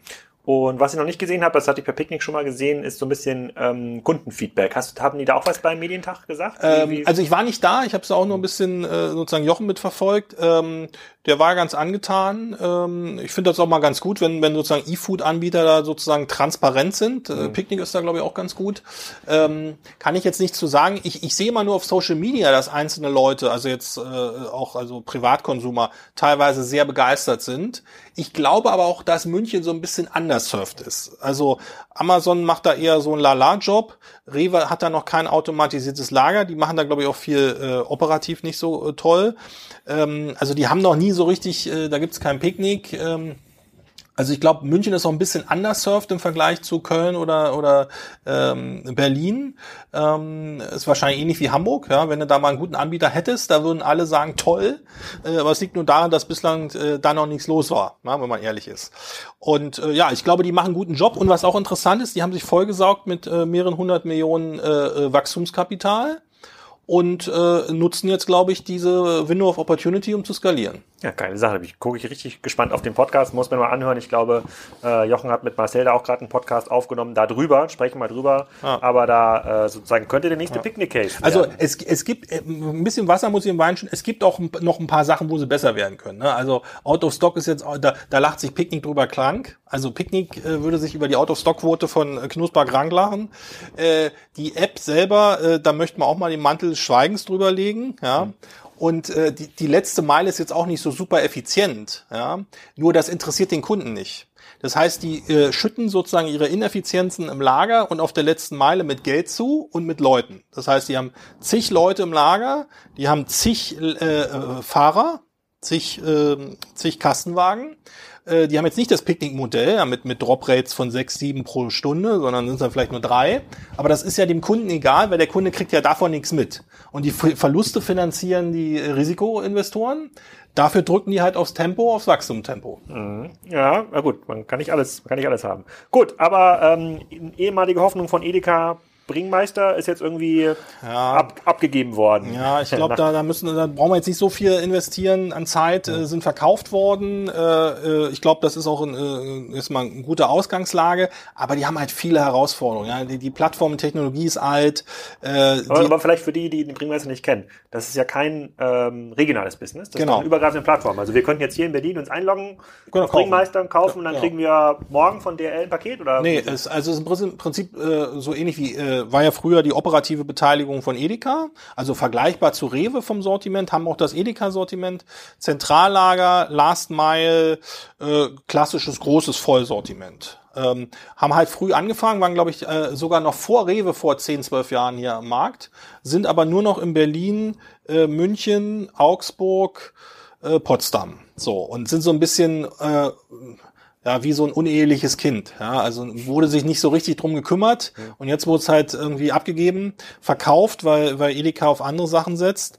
Und ähm, ist halt lange nicht so richtig rein investiert worden, hat keine richtige Attention bekommen, äh, haben jetzt wahrscheinlich eine Chance mit neuem Management und neuer Technologie sich da äh, sozusagen zu neuen Ufern aufzuschwingen. Aber finde ich schwierig, äh, ist, ist, äh, äh ist ein schwieriger Case, äh, weil die weder jetzt im Quick-Service-Segment, da sind sie natürlich nicht vertreten, müssen sie auch nicht. Ich sehe bloß äh, strategisch halt hm. viele offene Fragen ja, bei denen. Okay, gut, schauen wir uns das mal nicht weiter an, aber das nächste ist noch spannender. Amazon Fresh. Das ja. war ja quasi das Business, vor dem alle Angst hatten. Ja, ja. Ähm, und dann habe ich irgendwann mal von den Food-Herstellern, die ich so kenne, gehört, dass ähm, das auch nicht so richtig funktioniert hat, die sich ja teilweise zurückziehen, das zentralisieren und nicht mehr so richtig dolle äh, ähm, verfolgen. Aber du bist ja bestimmt auch Testkäufer bei Amazon Fresh. Ja, also ab und zu kaufe ich da noch, aber ich muss sagen, ähm, jetzt mal aus einer strategischen Sicht, also irgendwie hat Amazon bei dem Thema einfach keine klare Positionierung und irgendwie auch keinen äh, zumindest nach außen wahrnehmbaren Plan. Also sie sind weder expandiert in neue Regionen, also sind immer noch in Berlin, München, Potsdam und dann liefern sie noch ein bisschen nach Hamburg. Die haben, glaube ich, auch kein großes automatisiertes Warehouse gebaut. Die haben weder so eine Regionalsortimentsstrategie wie eine, eine, Knusper, noch haben sie irgendwie eine besonders pfiffige Last-Mile-Strategie wie eine Picknick, noch sind sie jetzt super schnell wie, eine, wie die äh, Quick-Service-Anbieter. Das heißt, die machen eigentlich einen ganz guten Job, also im Sinne von der Service funktioniert und das Sortiment ist okay, aber es ist halt integriert in die ganze Amazon-Zeit. Na, es hat natürlich Vor- und Nachteile. Aber es gibt auch nicht überall. Ich glaube, ich kann das bei mir gar nicht kaufen. Nee, nee. Du hast es nur in Berlin, äh, München, äh, ich glaube Hamburg noch als Zulieferer aus Berlin und Potsdam. Das war's. Und das aber schon seit drei, vier Jahren. Und ähm, äh, ich sind auch, ich finde sie jetzt auch nicht gerade günstig vom Pricing her. Also irgendwie, es fehlt sozusagen der USP. Warum soll ich jetzt zu Amazon Fresh wechseln? Bis auf die Tatsache, dass die in meinem Amazon-Account integriert sind. Ja. Und ähm, hast du einen Blick da in die USA? Läuft da besser oder anders? Also ähm, ich weiß es nicht, äh, habe ich keinen Einblick. Aber in Deutschland, Amazon versagt beim Thema Lebensmittel. Vielleicht kommen sie noch mal um die Ecke mit irgendwas, was äh, mehr Spaß macht, aber ich, das wird schwer, weil die Konkurrenz äh, wird auch stärker. So, Flaschenpost ist verkauft worden. Das war ja die Milliardenübernahme und ich glaube, die ganze Milliarde ist dann doch nicht ähm, gewesen. Ja, Oetker, Oetker hat es verkauft. Da haben sich die anderen Lieferdienste dann schon gefreut, dass es dann wahrscheinlich dann mit Flaschenpost abwärts äh, ähm, geht. Die waren ja auch kurz im Podcast, ja. Ähm, haben ja auch vor dem Verkauf eigentlich richtig coole Hoffnung auch noch geweckt auf eine stärkere vertikale Integration, Eigenmarken, Extra-Services, Retourenmitnahme, äh, Flottenausbau, eigentlich Logistik ähm, Logistikunternehmen konnten die werden. Ja. Jetzt hängen sie in der äh, in der Oetker-Gruppe äh, ähm, drin. Erstmal auf dem Papier ein smarter Deal für beide Seiten. Ähm, also, also ich glaube, für die, die verkauft haben, auf jeden Fall. Ja. Äh, für die Käufer ähm, wird sich zeigen, ähm, äh, die, äh, um einen Klassiker zu bemühen, jetzt hat zumindestens Radeberger beziehungsweise Oetker ein Chip im Spiel. Ja. ja. Ähm, ich denke mal, bei Getränke haben die einen super Job gemacht. Also die haben ja das Thema Getränkelieferdienst in Deutschland etabliert, sind in über 50 Städten. Ähm, wie kommen die jetzt eigentlich hier in unseren schönen E-Food-Podcast? Äh, Nochmal zur Erinnerung, die haben eine Weile einen Pilot in Münz Münster ja. gemacht äh, mit E-Food, also mit verpackten Lebensmitteln, Obst und so weiter, als kompaktes Vollsortiment. Und der war erfolgreich, oh Wunder. Und äh, jetzt haben sie das ausgerollt mit drei bis 4.000 Artikeln in vielen Städten. Also in Berlin haben sie es auf jeden Fall. Und du kannst jetzt also sowohl Getränke als auch Lebensmittel zusammenbestellen. Und ich hatte das, glaube ich, irgendwann mal, ob das jetzt auf Clubhouse war oder in einem früheren Podcast, ja mal gemeint, war ich so ein bisschen skeptisch, ob nicht irgendwann die E-Food-Leute den Getränkelieferanten zu viel Konkurrenz machen äh, mit dem Argument, warum soll ich jetzt bei zwei Anbietern Sachen bestellen, wenn ich eigentlich alles bei, bei Picknick, bei Rewe, bei ja. Knusper bekomme und die haben ja auch Getränkekisten, ne? So. Und zum anderen wollen die natürlich auch ihren, ihren Bon steigern und die letzte Meile fahren sie ja eh. Also es gibt schon ein paar operative Synergien und ein paar ähm, strategische Gedanken, wo, wo das Sinn macht. Ich glaube, die sind da auf einem ganz guten Weg. Äh, man muss natürlich gucken, ähm, ob, ob sie dann äh, also in der Wahrnehmung äh, beim Endkunden, also wie ist eigentlich deren strategische Positionierung? Ist das ein Getränkelieferant mit mit äh, noch ein paar Produkten oder wollen die sich irgendwohin anders entwickeln? Das, ich glaube, das gilt abzuwarten. Die haben aber einen Vorteil und das ist, dass sie ja schon in über 50 Städten vertreten sind durch ihre Getränkeflotte. Das heißt, die können viel schneller äh, E-Food-Kunden noch leveragen bzw. akquirieren, als das so manch anderer kann, der eigentlich nur in München ist. Hm. Okay, das ist also es war ja quasi ein sehr, sehr cooles, boomendes Business, aber es muss ja einen Grund gegeben haben, warum, äh, warum sie trotz dieser Riesenopportunität sozusagen im Wachstumsmarkt das verkauft haben, dann für die äh, Bewertung. Wer weiß, was dahinter irgendwie steckt. Also ich war ein bisschen, ich fand es ein bisschen schade, dass das so schnell aus dem Markt äh, gekommen ist. Ich, und ich glaube, dass wir sie jetzt im E-Food-Bereich wahrscheinlich in den nächsten ein, zwei Jahren noch nicht so stark sehen werden, weil die Investments, die da jetzt notwendig sind, sehen wir durch die Finanzierung bei einem Picknick, bei einem, äh, bei einem Rolik. Ja. Die sind jetzt mal, da kannst, reichen jetzt 50 Millionen nicht aus, um da landesweit nee. irgendeinen Service nee. auf, aufzubauen. Nee. So, jetzt kommen wir hier in die, äh, sozusagen in die Nischen rein. Genau. Bringo, das habe ich noch nie gehört. Was ist ja. das denn? Ja, das ist wahrscheinlich ein kleiner Local Hero. Äh, da wollte ich halt nur andeuten, es gibt auch in, in Frankfurt sowas wie Groovy und so weiter. Ähm, es haben sich natürlich auch viele, äh, dass die Geschäftsmodelle von Flink und Gorillas äh, angeguckt und, und Copycats gemacht, würde ich sagen. Ähm, und die sind halt in Berlin, haben jetzt nur ein Service-Level von 45 Minuten. Ah nee, Entschuldigung, da habe ich mich verwechselt. Kommando zurück. Bringo ist, äh, ist interessant äh, aus einem Punkt heraus. Stichwort Instacart-Modell. Äh, nochmal für unsere Hörer zur Erinnerung, äh, Instacart USA, Asset Light. Das heißt, man pickt für den Kunden in einem Supermarkt und bringt das dann dem Kunden. Und das funktioniert in den USA sozusagen ganz gut, hat aber auch ein paar Restriktionen. Und äh, vor Jahren wurde das mal in Deutschland probiert äh, mit Shopwings. Äh, es hat nicht funktioniert, war ein Rocket Venture. Und jetzt gibt's so verschiedene Anbieter, unter anderem Bringo, die ähm, eben dieses Instacart-Modell nochmal hier in Deutschland probieren und äh, haben halt ein Service-Level von 45 Minuten, unter anderem Edeka oder einzelne Edekas, Penny und so weiter. Aber da muss ich halt sagen, äh, da werden halt zwei Anmerkungen. Das eine ist, man sieht halt, dass verschiedene Geschäftsmodelle wieder hervorgeholt werden und verschiedene Dinge probiert werden. Ich bin ein bisschen skeptisch, ob das so wahnsinnig skalierbar ist und ob die sich dann auch gegen diese großen äh, Pure Plays sozusagen durchsetzen werden können. Aber man sieht halt, äh, wenn man sozusagen schnell irgendwo einen E-Food-Service starten will, dann braucht man im Prinzip ja. nur ein Bringo und eine App und schon kannst du, kannst du loslegen. Auch nicht schlecht, auch vielleicht für ein paar Hersteller eine Option, da ein bisschen Learning zu sammeln, weil es gibt ja noch viele underserved ähm, Städte. Ähm, Kiel möchte ich hier nochmal in die Waagschale wiegen. So, jetzt aber frische Post. Genau. Frische Post sollte auch schon lange in den Podcast kommen, aber da haben wir uns quasi bisher noch nie auf einen Termin einigen ja. äh, ähm, können. Äh, hatte ich immer so ein bisschen Erinnerung als so ein bisschen Gemüsekistenlieferant äh, im, in, in, in Hamburg. Ich glaube, das sind die mal gestartet. Genau, genau. Ähm, auch, ja. in, auch im Sinne von interessantes Geschäftsmodell, jetzt vielleicht nicht äh, totale Marktdominanz, aber interessante Nische.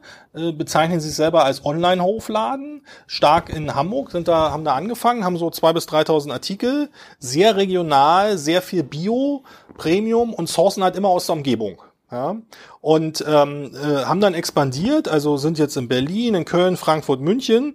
Und was da interessant ist, äh, haben jetzt also nicht so ein wahnsinnig krasses Service-Level, irgendwie ein, zwei Tage Vorlauf, äh, ist, äh, was früher sozusagen die Obstkiste war, ist jetzt sozusagen weiterentwickelt worden also wahrscheinlich sagst du einmal in der Woche bestellst du für die bewusste, äh, für die bewussten Familieneinkauf, also zum Beispiel ohne, äh, ich glaube zum Beispiel Florian wäre ein guter Kunde für die, ja, mhm. so und ähm, Florian Heinemann. Ähm, aber was bei denen interessant ist, finde ich, äh, die machen Franchise-Modell.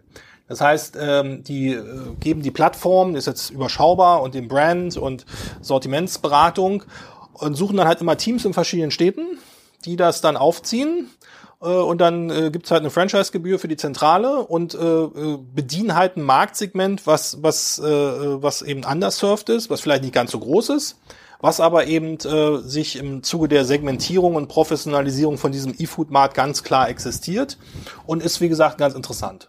Und äh, du hast ja aufgeschrieben, Sortiment 2000 bis 3000 SKU. Wie viele Bauernhöfe muss man denn da abfahren jeden Tag, damit da das, ja, Lager voll ist? Also die Logistik ist, äh, ist äh, äh, herausfordernd. Ja? Also da hast du bestimmt äh, den einen Honigbauer in, in, in Märkisch-Oderland, da hast du irgendwie Schweinebauer, Rinder, äh, du bist ja der Rinderexperte hier, äh, diverse Milch- und Käseproduzenten. Also, Brot, also du hast schon 20, 30 äh, plus dann noch Obst, Gemüse, die du halt abtouren musst ähm, wie gesagt, ist jetzt auch nicht das klassische Hartz-IV-Klientel.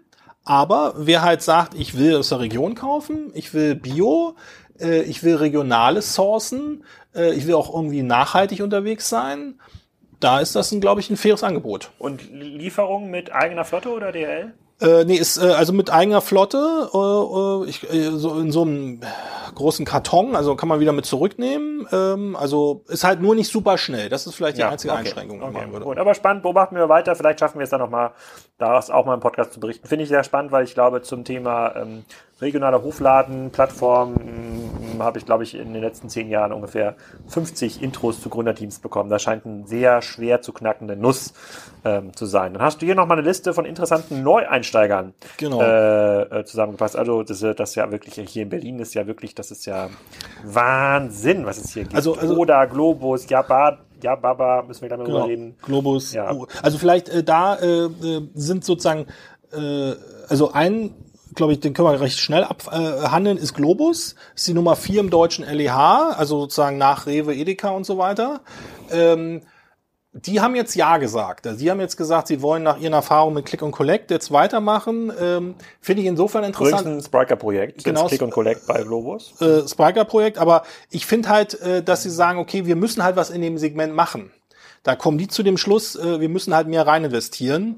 Äh, das finde ich interessant, äh, weil das halt auch wieder äh, in bestimmten Standorten, glaube ich, ein gutes Angebot geben wird. In, sagen wir mal, vielleicht im Jahr, müsst ihr jetzt spekulieren, wann die da fertig sind.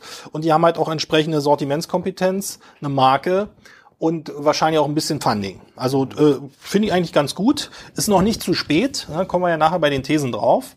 Ähm, das andere Thema ist so eher vom Thema interessant. Ähm, und zwar ist nicht jetzt so Dominanz und riesengroß und, und gleich IPO, aber es gibt halt eine, so ein Segment in den Städten, äh, vor allem äh, unverpackte Lebensmittel. Gibt es vers verschiedene Anbieter. Ich nenne jetzt einfach mal ein paar Namen. Alpakas, gerne ohne, Fandli, äh, gibt es glaube ich auch in, in, anderen Städten. Und ist ja populär geworden im stationären Handel. Es gibt ja diese unverpackten Genau, ja, eher im Bio-Supermärkten mhm. äh, kennt man ja so 20 Glaseimer, wo dann irgendwie Müsli und Nüsse und äh, äh, was ich, Cornflakes und so drin sind und vielleicht auch noch ein bisschen Lotion.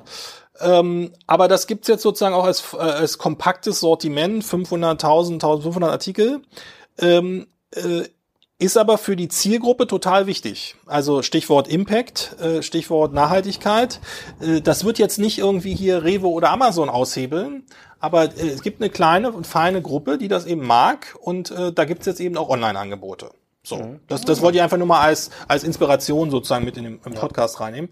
Das zweite Thema, ähm, also Globus hatten wir, die Unverpackten hatten wir. Dann ein ganz witziges Segment. Ich zeige dir mal hier gleich den, den, den Flyer. Ja, vielleicht kleiner Disclaimer, to be honest. Ähm, ich habe auch ein kleines Invest in dem äh, in der Firma als äh, Business Angel. Und zwar heißen die ja Baba. Also wenn du ein Invest in E-Food-Anbieter hast, dann würde ich jetzt genau zuhören jedem Podcast, ob das nicht eine Trendindikation ja, sein für, kann. Ja. Äh, klar, für schmalen Taler sozusagen. Ja. Ähm, nee, also Hintergrund ist, äh, äh, Schlagwort ist Ethnofood.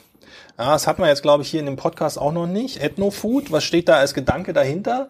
Das ist sozusagen ein E-Food-Angebot für eine ganz bestimmte ethnische Community. In diesem Falle ist es türkisch-arabisch äh, gibt es auch teilweise in den USA, da sind das dann Mexikaner und Asiaten, ja, äh, ist aber von der Idee sozusagen anpassbar. Kann ich mir so vorstellen, ich war mal in so einem, äh, war schon öfter mal in so einem türkischen Supermarkt, äh, gibt's ja tatsächlich ja. immer ja. mal, und das, das ist ja wirklich, das ist nicht vergleichbar mit nee, Edeka oder Eis. Nee, das sieht ganz nee. anders aus. Genau, da kriegst du erstmal die, die kleine Reisportion sind dann fünf Kilo. Genau. Äh, dann gibt's irgendwie die, der kleine Käse sind 500 Gramm. Äh, du kriegst keinen Alkohol.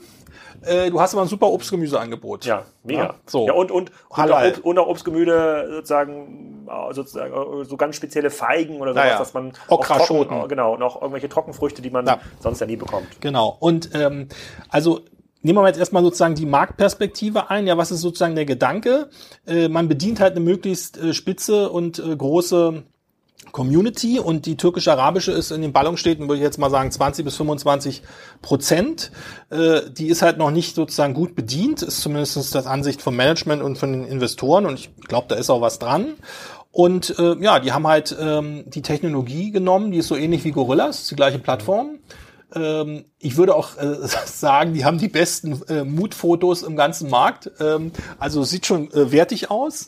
Und äh, das hat jetzt nicht nur mich überzeugt, sondern auch äh, ein paar VCs hier, äh, Project A, ähm, Creandum, Zentrallager, Same-Day-Lieferung, App-Only, also wie Picnic und sind jetzt in Berlin, haben selber gesagt, sie wollen noch weitere Standorte in, in Deutschland aufbauen und dann nach Europa gehen. Ähm, also finde ich, wie gesagt, ganz interessant. Äh, und wie gesagt, wer da Migrationshintergrund hat oder einfach türkische Produkte mag, äh, gern mal reinschauen. Ja, geile, geile Sache. Gucke ich auf jeden Fall, äh, ähm, gucke ich auf jeden Fall mal rein. Ja. Und dann hast du geschrieben, dass Oda, also vorher Colonial aus Norwegen, jetzt nach Deutschland kommt. Colonial war, glaube ich, der erste E-Food-Anbieter, der bei Kassenzone aufgetreten ist. Nicht im Podcast, da gab es den Podcast noch gar nicht. Ah. 2014 bin ich mit zusammen mit Jochen und einer Reisegruppe von so 20 äh, ähm, E-Commerce-Dudes ähm, äh, mit der Collarline-Fähre von äh, Kiel nach Oslo gefahren und dann ja. haben wir quasi ähm, da so ein bisschen ähm, Strategiegespräche über E-Commerce geführt auf dem Schiff und haben dann in, äh, in Oslo versucht halt so mit ein paar lokalen Anbietern auch mal Vorträge zu ja. äh, bekommen. Und da war der Colonial-Gründer vor Ort. Ja, vor, cool. vor sieben Jahren ist das schon. Ja, und jetzt kommt er nach Deutschland. Ja, und, und nicht nur nach Deutschland, sondern natürlich nach Berlin. Ähm, geht's ab 2022 los. Äh, die machen da in, in, Norwegen einen sehr guten Job. Ist vielleicht noch ein bisschen Spezialfall. Ja, kleines Land, äh, hohe, hohe Kaufkraft, hohe Preise. Äh, aber sind sehr technologieorientiert. Äh, also ich vielleicht ein bisschen übertrieben, aber so ein bisschen Okado in klein. Ja? Ähm, und äh, haben auch Automatisierungstechnik und so und ähm, haben auch ein gutes Funding. Ich hatte hier mal reingenommen, äh, 900 Milliarden, äh, 900 Millionen Valuation, äh, 260 Millionen Funding bekommen. Also sprich, die haben auch die Firepower wie eine, wie eine äh, Rolik äh, in Westeuropa beziehungsweise jetzt hier in Deutschland mit einem Brand, den ja eigentlich keiner kennt. Das ist ja das Interessante äh, sich hier reinzuwagen, äh, fangen in Berlin an, haben da auch, glaube ich, ganz gute Leute. Also finde ich spannend. Ja, müssen wir mal beobachten, was da rauskommt. So, jetzt haben wir noch, äh, haben wir eine Hälfte schon geschafft. Jetzt müssen wir uns jetzt zügig noch durch die zweite Hälfte ähm, am arbeiten. Also wir haben jetzt noch Aldi, Bring, Volt, DoorDash, Getir, GoPuff, Joker ähm, und dann geht's noch in die Thesen. Genau. So, erstmal Whitecard, Aldi. So, wie sieht ja, das aus? Ja, also ähm, da habe ich auch mal, musste ich leider über die Landesgrenzen gucken, weil, müssen wir leider feststellen, gibt's nicht in Deutschland mhm. online. Und äh, was habe ich da gefunden? Also in UK fand ich interessant, die machen jetzt schon das zweite, also die haben einen ganz, äh, die haben einen, würde ich sagen, okayischen Shop. Also jetzt nicht Weltklasse, aber Hat zumindest. Aldi Nord nicht irgend so, so Ja, aber da ist so was ganz, so ganz, für, für ganz, Foto, ganz schlimm online. Für Fotos und Urlaubsreisen ah, ja. und Blumen. Ähm, ja, und die Prospekte kann man ja sehen. Und genau, das Käseblatt. Ähm, und in UK haben sie, ich sag mal, einen okayischen Shop, der sieht jetzt ja ein bisschen altbacken aus, aber immerhin. Äh, aber das Interessante ist, sie machen es mit Click und Collect. Das heißt, die Aldi-Kunden in UK können eben Click und Collect machen.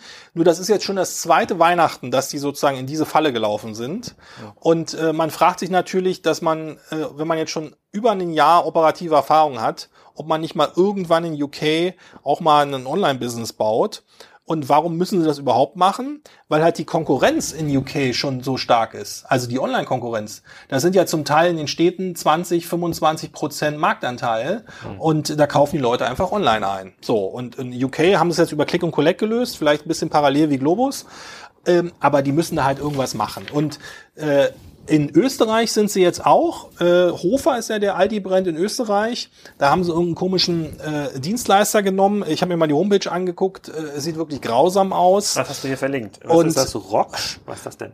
Ähm, also gib mal ein Aldi Hofer. Mhm. Und äh, dann auf der Homepage gibt es eine Verlinkung zu den äh, zu dem äh, zu dem, zu dem Dienstleister, der das für die macht. Ähm, das ist, glaube ich, ein Testpilot, den sie jetzt, wie gesagt, vor ein paar Wochen oder Monaten gestartet haben. ähm, es ist auch so eine Kooperation mit einem fremden Dritten. Ist jetzt auch, glaube ich, kein richtig durchdachtes Rezept. Ob das jetzt ein Testballon ist oder einfach nur mal ein Serviceangebot wegen Corona beziehungsweise für die Weihnachtszeit, müsste ich spekulieren. Aber Ende vom Lied ist einfach, ähm, dass es noch keine, noch kein erkennbares Geschäftsmodell gibt jetzt für die Aldi-Gruppe im Bereich E-Food und äh, Digitalisierung. Und das ist natürlich ein bisschen schade, würde ich sagen, weil natürlich Aldi äh, äh, halb Deutschland kennt. Ja, das ist tatsächlich ein bisschen schade. Ich bin gerade auf der Rock-Seite und ich weiß nicht, ob das eine österreichische Eigenart ist. Normalerweise hat man ja irgendwie Top-Domain, äh, Punkt, äh, sozusagen domain.de slash Home oder slash Main und hier heißt es slash Anfangsseite. vielleicht ist das auch ein Zeichen. Vielleicht ist das auch ein Zeichen. Ja, genau. Okay, bei Aldi, guck mal, bleiben wir weiter, äh, bleiben wir weiter dran. Da bin ich mir aber ziemlich sicher, dass da noch coole Sachen kommen. Ähm, über Kaufland hatten wir schon äh, kurz, äh, genau. kurz gesprochen. Also da ist, da ist im Prinzip der, ist so ähnlich, äh, dass jetzt nach außen noch nichts da ist. Die haben aber viele Ressourcen und Ambitionen. Was jetzt vielleicht nochmal ein Katalysator sein könnte, sind halt die Neueinsteiger im Markt und die Tatsache, dass es da jetzt auf CEO-Ebene einen Führungswechsel gab. Ja, nicht ganz freiwillig. Äh, und ich, ich kennst du den? Ähm, wie spricht man das aus? Schanowski? Schanowski, also nicht, nicht persönlich, steht aber. Er für, steht er für digital oder? Also das kann ich jetzt noch nicht einschätzen. Zumindestens äh, haben sie, glaube ich, unter seiner Mitwirkung da äh, auch Kaufland.de gekauft. Mhm. Und ähm, er ist jetzt auch 20, 30 Jahre jünger. Also äh, ich denke mal. Vielleicht kommt er auch mal im Podcast. Ja, ich würde gerne mal wissen, ob das jetzt jemand ist, so wie klassische Handels, äh, klassische CEOs aus vielen ja. Industriekonzernen, die sagen, alle zurück ins Office, äh, sagen, sagt vielleicht äh, der Schradowski, alle zurück in den Laden. Aber äh, gucken wir mal, was da, was ja. da passiert. Bleiben wir, da bleiben wir auf jeden Fall, genau. ähm, bleiben wir auf jeden Fall dran. Ähm, so, da, die haben, glaube ich, diesen, äh, die haben bisher am wenigsten Chips. Und ich, ich würde vermuten, also ich, ähm, wir sind jetzt nicht mit Lidl verbandelt, dass die sehr, sehr klassische, langsame Strategien äh, fahren. Also ich würde jetzt nicht damit rechnen, dass da viel, äh, viel kommt. Aber mal gucken. Vielleicht meldet sich der eine oder andere aus der Community und verrät uns, dass wir was übersehen haben. Ähm, ich, äh, ich, ich gehe da aber erstmal nicht von aus. So, was hat dann? Gehen wir mal ganz kurz auf ähm, die Quick-Service-Lieferanten ein. Wir haben die ja schon ausführlich äh, genau. äh, beschrieben, was ist bei Gorillas passiert. Die haben endlich ihr Funding bekommen. Ne? Genau. Also ähm, ein bisschen haben wir schon gesagt. Äh, also Gorillas Expansion ist, glaube ich, jetzt weitestgehend abgeschlossen. Äh, USA, UK würde ich mal ein Fragezeichen machen, ob sie da nicht vielleicht äh, sich auch wieder zurückziehen. Ähm, das Produkt hat sich weiterentwickelt, sind, glaube ich, sehr experimentierfreudig beim Sortiment und Social Media, machen also auch viel so Crossover-Sachen mit, mit Medienstars und so Local äh, Branding und so weiter äh, Lieferversprechen mit den 10 Minuten, das gilt aber für alle Quick-Service-Anbieter, wird, glaube ich, schrittweise aufgeweicht. Dann sind es halt mal 15 oder 20, aber immer noch besten Class. Ich starte hier mal parallel in unserem Gespräch die Gorillas-App. Zum Glück nehmen wir heute hier vor Ort lo genau, live, natürlich getestet. Äh, PCR, so, wir haben wirklich PCR-Testpflicht hier mittlerweile im, äh, im Büro. Hier ist wirklich ganz, ganz sicher. Und jetzt kann ich mal gucken, wie es bei Gorilla, wie es bei Gorillas läuft, wenn genau. ich das bestelle. Und ähm, ja, dann haben sie eine, eine Funding-Runde gehabt, irgendwie Valuation irgendwie knapp zwei Milliarden, angeblich 800 Millionen bekommen äh, und davon eben auch eine, äh, einen dreistelligen Millionenbetrag von Delivery Hero. Und äh, jetzt haben wir ja ge, ge mitbekommen, DoorDash ist bei Flink investiert und Delivery Hero ist bei Gorillas investiert, also quasi über Kreuz sodass dann also auch diese Konkurrenten DoorDash und Delivery Hero nicht nur miteinander in Konkurrenz stehen, sondern auch äh, in, in jeweils konkurrierende Beteiligung investiert haben, was ich persönlich ganz interessant finde. Ja, dann haben wir noch das Thema, äh, wird der ein oder andere sicher auch gesehen haben, mal Knatsch mit den Arbeitnehmern, beziehungsweise hier in Berlin, Stichwort äh, Betriebsrat und so weiter. Da hat das Image, glaube ich, von Gorillas ganz schön gelitten. Und vielleicht letzter Stichpunkt, äh, es gibt irgendwie Ansätze, das Thema mit Franchising zu lösen. Das heißt, ähm, man kann in kleinere Städte reingehen äh, mit einem Franchise-Modell, wo sich das dann vielleicht nur noch für einen Standort lohnt. Das fand ich ganz interessant. Ich glaube, das sind so ein bisschen die, die News bei Gorillas. Äh, es gab jetzt auch Gerüchte, dass die Lieferkosten erhöht werden. Also die waren ja bisher irgendwie 1,80 und jetzt gibt es so eine Art äh, Mindermengenzuschlag äh, demnächst von zwei Euro, sofern man weniger bestellt als 15 Euro Ware. Ah, okay. Das heißt, diese, diese Argumentation, mir fehlt jetzt gerade irgendwie einmal Basilikum und ich bestelle jetzt mal bei Gorillas, das kostet nicht mir nur einmal das Basilikum, sondern vier Euro extra. Okay. Aber gut, wenn man äh, nicht selber aus dem Haus muss. Ja. So, so, da, so das, ich bin gerade in der App drin und sozusagen das erste, ich, ich bei mir gerade die Top-Pick-Produkte für mich, das erste Produkt ist schon ausgegraut. Das ist jetzt nicht so geil. Out of stock. Nicht so geil, genau. Und zeigt mir jetzt an, hier in der Heidestraße, das ist ja unsere Zentrale, 28 äh, Minuten. Ja. Was habe ich denn hier drin? Ähm, fünfmal Eierlikör, da, kann ich, da konnte ich auch nur fünf wählen. Ähm, das ist ein bisschen enttäuschend. Genau. Aber okay, 28 Minuten ist natürlich weit weg von den 10 Minuten.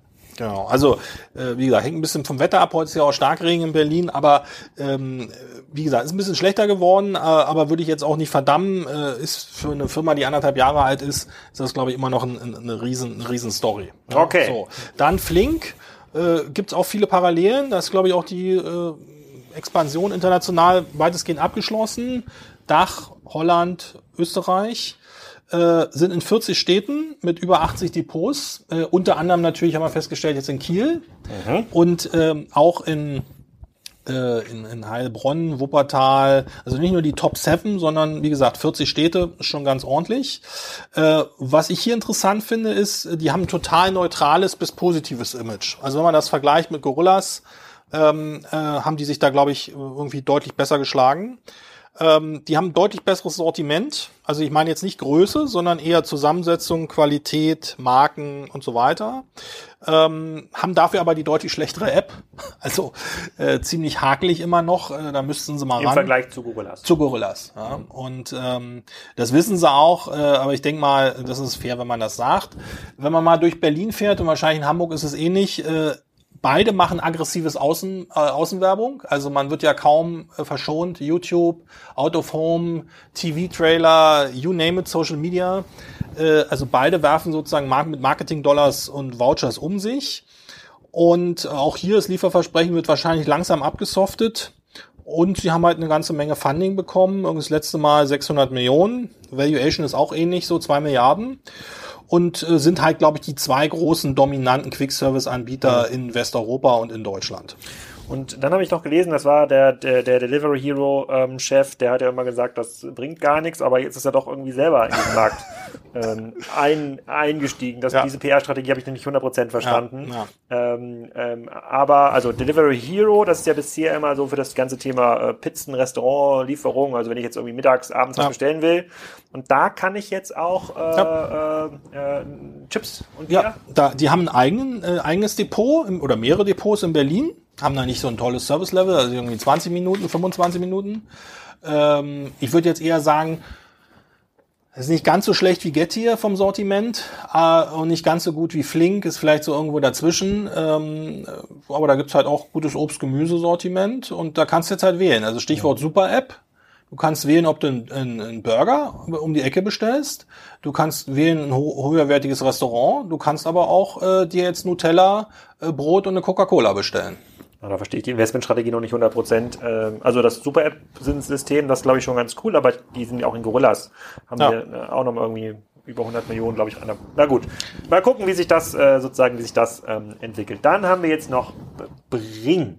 Äh, genau. Wer macht das? Genau, das, das ist, äh, wo ich mich vorhin so ein bisschen verhaspelt hatte, äh, ist also ein Local Hero äh, in Berlin. Ah, da steht okay. jetzt kein großer irgendwie dahinter. Ja. Ähm, haben Service Level 30 Minuten, sind auch ein paar anderen Städten jetzt nicht spekulieren, aber könnt mir schon vorstellen, dass die vielleicht irgendwann mal irgendwo anders aufgehen oder halt aus dem Markt ausscheiden. Aber das zeigt halt nochmal diesen Punkt. Es gibt schon ein Service-Segment oder ein, ein, Marktsegment von, sagen wir mal, bis zu 30 Minuten, äh, wo man halt sich schnell irgendwelche Basics zustellen ja, lassen kann. Aber bester Name. Ja, ja finde ich schon. Bring mit einem G. Genau. genau. Ähm, Volt äh, war ja. hier auch im Podcast schon ausführlich ja. mit dem Miki Kussi. Ich glaube, den Namen habe ich viermal falsch geschrieben. Ja, irgendwie Doppel S, Doppel K, sozusagen Doppel I. Da kann man alle Varianten aus Finnland äh, beschreiben. Ähm, sind hier auch in Berlin. Genau. Sind sich auch relativ leicht in Berlin. Ich, weil nämlich Delivery Hero in den letzten Jahren einfach nicht so einen guten Job äh, gemacht hat, haben die es aus meiner Sicht ziemlich erfolgreich geschafft, hier Kunden. Ja, also äh, ist so ein bisschen äh, bei, bei der Automobilbranche würde man wahrscheinlich sagen, gehobene Mittelklasse. Ja? Also jetzt äh, haben wir auch ein paar Basics, aber haben auch einfach Restaurants, die du sonst woanders nicht hast. haben wir ja auch schon mehrmals besprochen und ihr hattet ja euren Podcast. Aber ich glaube, die sind vom Produkt und vom, vom Service einfach, äh, haben die da eine Marktlücke aufgetan und machen einfach einen guten Job und gehören jetzt de facto ab nächstes Jahr zu DoorDash. Und bei denen kannst du jetzt auch Blumen, Schnaps, Eiscreme und, äh, und, und Mies kaufen. Aber könnte man sagen, ähm, Volt ist das bessere Delivery Hero? Ähm, in, also zumindest in Deutschland klares Ja. Äh, die sagen ja immer, sie haben irgendwie tolle Stores in Korea und in anderen Ländern, das kann ich nicht beurteilen. Der Delivery Hero? Äh, Delivery Hero. Das also der uns ja hier nicht in Berlin. Genau, also das postet ja auch immer der CEO auf Twitter äh, und das mag auch sein. Äh, da ist aber noch nicht viel Know-how-Transfer hier in, in, Deutschland angekommen. Ähm, ich denke mal, der wird da einfach äh, für sich verschiedene Sachen äh, offen halten, optional. Okay, dann haben wir noch DoorDash, die gerade Volt übernommen haben aufgrund der hohen, das sind auch äh, die Börsen, ja, genau, eine Börse und ist im Grunde auch ein klassischer Lieferdienst, die jetzt in dieses genau. in Quick in diese Quick-Umgebung einsteigen. Genau, haben wir vorhin schon mal ganz kurz äh, touchiert. Äh, da würde ich vielleicht nur noch ergänzen, dass davon auszugehen ist, dass die in mehreren deutschen Städten demnächst anfangen. Also haben ja in Stuttgart angefangen und äh, wie gesagt, sagen auch immer, sie schalten viele kleine Läden auf. Bleibt abzuwarten, wie das in Deutschland gut funktioniert. Aber äh, wie gesagt, Market Cap äh, ist riesengroß, sollte man im Auge behalten. Ja, mal gucken, ob wir vielleicht, Mickey, vielleicht klappt es auch erst dann im Frühjahr im Podcast, wenn das da ein bisschen äh, fester ist, dann müssen die Visionen da aufzeigen ähm, kann. So, Getir habe ich ja gelernt, ist irgendwie das Vorbild für diese ganzen Krieg, äh, genau. äh, Lieferdienste. Kommt ursprünglich aus der Türkei. Türkei und die gibt's jetzt auch hier in Berlin. Ich habe irgendwelche ja. Mopeds gesehen von Getir. Genau, die gibt's seit Sommer in, der, äh, in Berlin. Äh, sind jetzt auch nach ähm, München und Hamburg expandiert. Ähm, äh, hat man viel von erwartet, auch ich persönlich. Ähm, aber irgendwie äh, stimmt, glaube ich, die Positionierung noch nicht ganz. Also sie sind weder deutlich schneller, also irgendwie 20, 30 Minuten, sind halt weder deutlich schneller als die Quick-Service-Leute. Das Sortiment erinnert so ein bisschen an gehobene Tankstelle. Oh, ja, ist es leider so. Ich war selber erstaunt. Ja, Faxebier wahrscheinlich. 1500 Artikel äh, ist jetzt wieder besonders günstig. Ähm, ja, es ist irgendwie so eine fahrende Tankstelle und äh, sind aber haben großes großes Funding bekommen, haben eine Valuation von 7,5 Milliarden. Äh, sind auch in anderen europäischen Ländern aktiv, also sind relativ stark in UK, glaube ich auch in anderen Ländern. Das heißt, also in Deutschland hinken die meines Erachtens noch ein bisschen hinterher, haben aber, glaube ich, einen, äh, einen, äh, einen europäischen, einen globalen Anspruch mhm. und ist halt äh, so ein bisschen die Liga GoPuff DoorDash.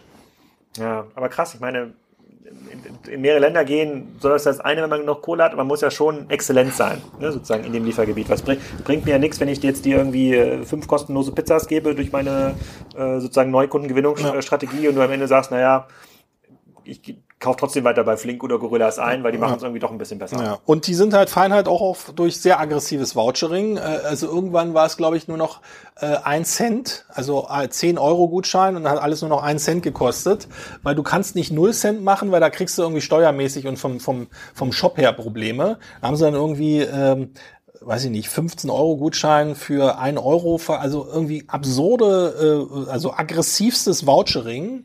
Und irgendwann muss man sich halt auch fragen, ähm, in, in welche Wahrnehmungsecke man sich damit äh, begibt. Mhm. Ja? Ja, ja krass, aber gut, ist so, so einfach ist dann doch die Expansion am Ende des Tages nicht, aber es ist cool, das hier in Berlin alles miterleben zu können. So, GoPuff. Genau. Ist, die Leute können ja gar nicht mehr, kommen ja gar nicht mehr hinterher, genau. diese einzelnen Sachen zu unterscheiden. Was ist denn da jetzt, was machen die denn jetzt anders als ein Getir ja. oder ein Bring? Also, das ist so ein bisschen wie bei Oda, also bei Kolonie, äh, äh, sind am Horizont, sie sind noch nicht in Deutschland, äh, sind ein starker US-Player, noch privat, also noch private, ähm, Aber was machen die? Machen dieses, machen die Quick? Machen genau, nee, die machen 30, 30 Minuten Service Level, äh, haben aber Fulfillment-Kompetenz. Also sie sind ursprünglich, haben die kleine Fulfillment Center so für Studenten betrieben und haben dann 30 Minuten Service Level immer um diese, um diese Hubs herum gemacht. Den Gorillas-Trend haben die, haben die nicht erfunden, aber gehen sozusagen von Haus aus in die Richtung, haben eine Unternehmensbewertung für 15 Milliarden, also haben richtig Kohle und äh, haben aber auch schon in UK und in Frankreich kleinere Anbieter aufgekauft. Das heißt, die stehen jetzt gerade auf dem Sprung aus den USA nach Westeuropa, haben jetzt nicht diesen äh, Volt DoorDash Ansatz, sondern scheinbar eher dieses ich kaufe mir sozusagen kleine Local Heroes und ähm, sind aber operativ, glaube ich, deutlich stärker als eine mhm. DoorDash und haben halt viel Geld. Äh, Zielsortiment sind 4000 Artikel Und ich könnte mir halt sehr gut vorstellen, dass sie auf einmal äh, entweder akquisitorisch oder durch M&A auch hier in Deutschland auftauchen. Okay, das ist so ein bisschen das Ausstiegsszenario für eine, einige der Anbieter, die wir eben besprochen haben, dass sie von Könnte sein, ja. Haben äh, werden. Und ähm, dann haben wir jetzt noch Joker. Genau, das quasi ist das, das gleiche, also ist quasi die Kategorie Getir, äh, ähm, Flink, Gorillas. Genau, ähm, das ist sozusagen auch ein Quick-Service-Anbieter, äh, so ein bisschen auch hochgekommen in einer ähnlichen Zeit wie äh, Flink äh, haben ein sehr gutes Team, äh, haben auch viele VCs äh, mit Funding, haben jetzt äh, irgendwie diese Woche Valuation eine Milliarde Pre-Money gehabt, 200 Millionen wieder bekommen. Das Interessante bei denen ist, äh, dass sie eine komplett andere Regionalstrategie verfolgen. Das heißt, die haben sie wahrscheinlich schon antizipiert, dass es ein Höllenkampf wird in den äh, westeuropäischen Märkten und sind halt in Emerging Markets, also Südamerika, Polen mhm. und erst später dann nach Wien und USA gegangen. Und ja, scheint einem auch ganz gut zu laufen. Krass. Ich glaube, wir müssen mal so eine, ähm, so eine ähm, so eine Map anfertigen, äh, damit die Leute das auch gedanklich verfolgen können, vielleicht mit ein paar schlauen Achsen sozusagen. Was ist denn das?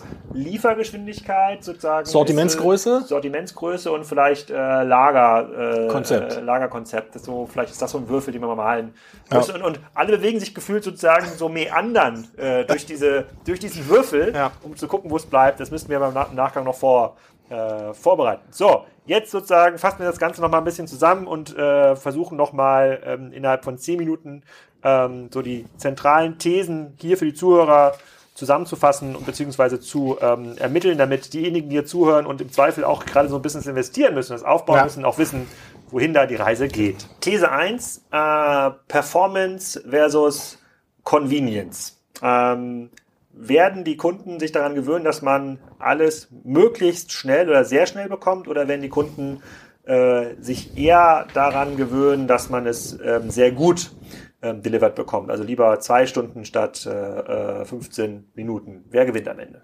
Ja, also ich glaube, äh, beide werden gewinnen, wenn sie sehr fokussiert und spezialisiert sind. Das heißt, den der, des, der Quick-Service-Anbieter mit, sagen wir mal, maximal 30 Minuten äh, mit einem kompakten Sortiment. Da gibt's eine Zielgruppe.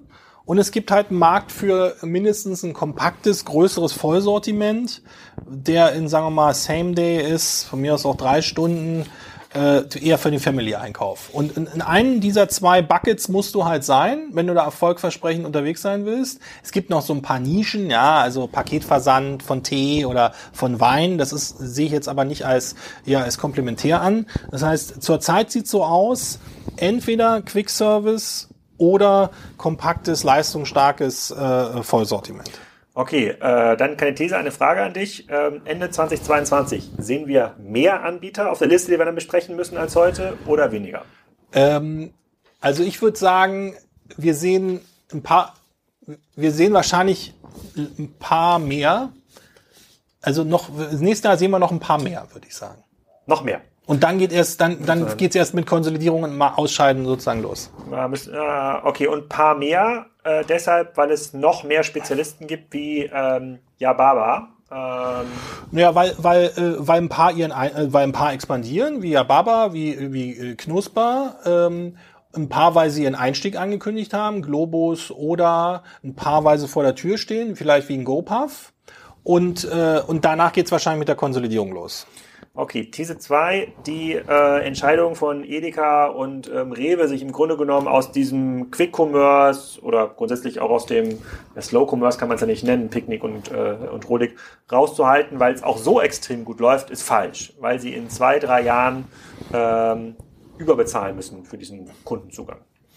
Ähm, naja, also äh, die sind ja zum Teil schon investiert über Equity, ne? also Edeka bei Picknick ähm, und Rewe über die Beteiligung an Flink. Ähm, ich würde mich da operativ an deren Stelle raushalten beim Quick Service, weil erstens kommen sie da zu spät. Äh, das können sie nicht selber aufbauen. Das heißt, sie könnten es nur kaufen. Ob das jetzt der ideale Kauf, äh, das ideale Target ist für die Strategie von Rewe oder von Edeka, würde ich bezweifeln. Ich glaube, die brauchen eher irgendwas für, für den Familieneinkauf. Okay. These 3, bevor ich in Gettorf, dem Dorf bei Kiel, wo ich äh, in Wirklichkeit wohne, äh, einen Lieferservice von Picknick äh, finde oder von Rewe, äh, kommt da eher Flink oder ähm, Getir. Ja, also würde ich sagen, äh, die Wahrscheinlichkeit, äh, dass die kommen, ist höher als äh, kurioserweise als die Klassiker. Ah, ich bin gespannt. Also wenn es gibt, wenn es da gibt, werde ich anfangen, das zu äh, äh, bestellen. Vielleicht können Sie den Mittagstisch mitliefern vom, äh, vom Get auf Markt Café. Das wäre für mich ein extrem, extrem wertvoller, extrem wertvoller Service. Ähm, These 3, äh, die Innenstadt stirbt nicht, weil äh, jetzt doch die leer werdenden Flächen von den ganzen Lieferdiensten ja. be bezogen werden. Also äh, das gilt natürlich jetzt nicht für die, äh, für die äh, eher schwachen Innenstädte in, sagen wir mal, in Sachsen-Anhalt. Da ist natürlich nur noch Heimatmuseum. Aber äh, man das, das, das, das meint Udo nicht so hier für unsere Magdeburger Hörer. Äh, natürlich gibt's da noch Chancen. Ich bin ja ein großer, großer Sachsen-Anhalt-Fan, äh, aber man muss da, glaube ich, auch ehrlich sein. Das gilt natürlich auch für Niedersachsen. So. Ähm, also ich, ich staune und man sieht es ja auch in den Städten, dass äh, Läden zumachen, Flächen dicht gemacht werden, aber die äh, gehen dann zum Teil, wenn sie geeignet sind für kleine Depots oder für, für quasi Kühlhäuser, gehen dann oft in, äh, äh in E-Food zu E-Food-Anbietern. Äh, also es gibt Städte, wo du wirklich Probleme hast, schnell geeignete Flächen zu finden, sei das jetzt Zentrallager, sei das jetzt kleine Depots. Da habe ich ehrlich gesagt drüber gestaunt.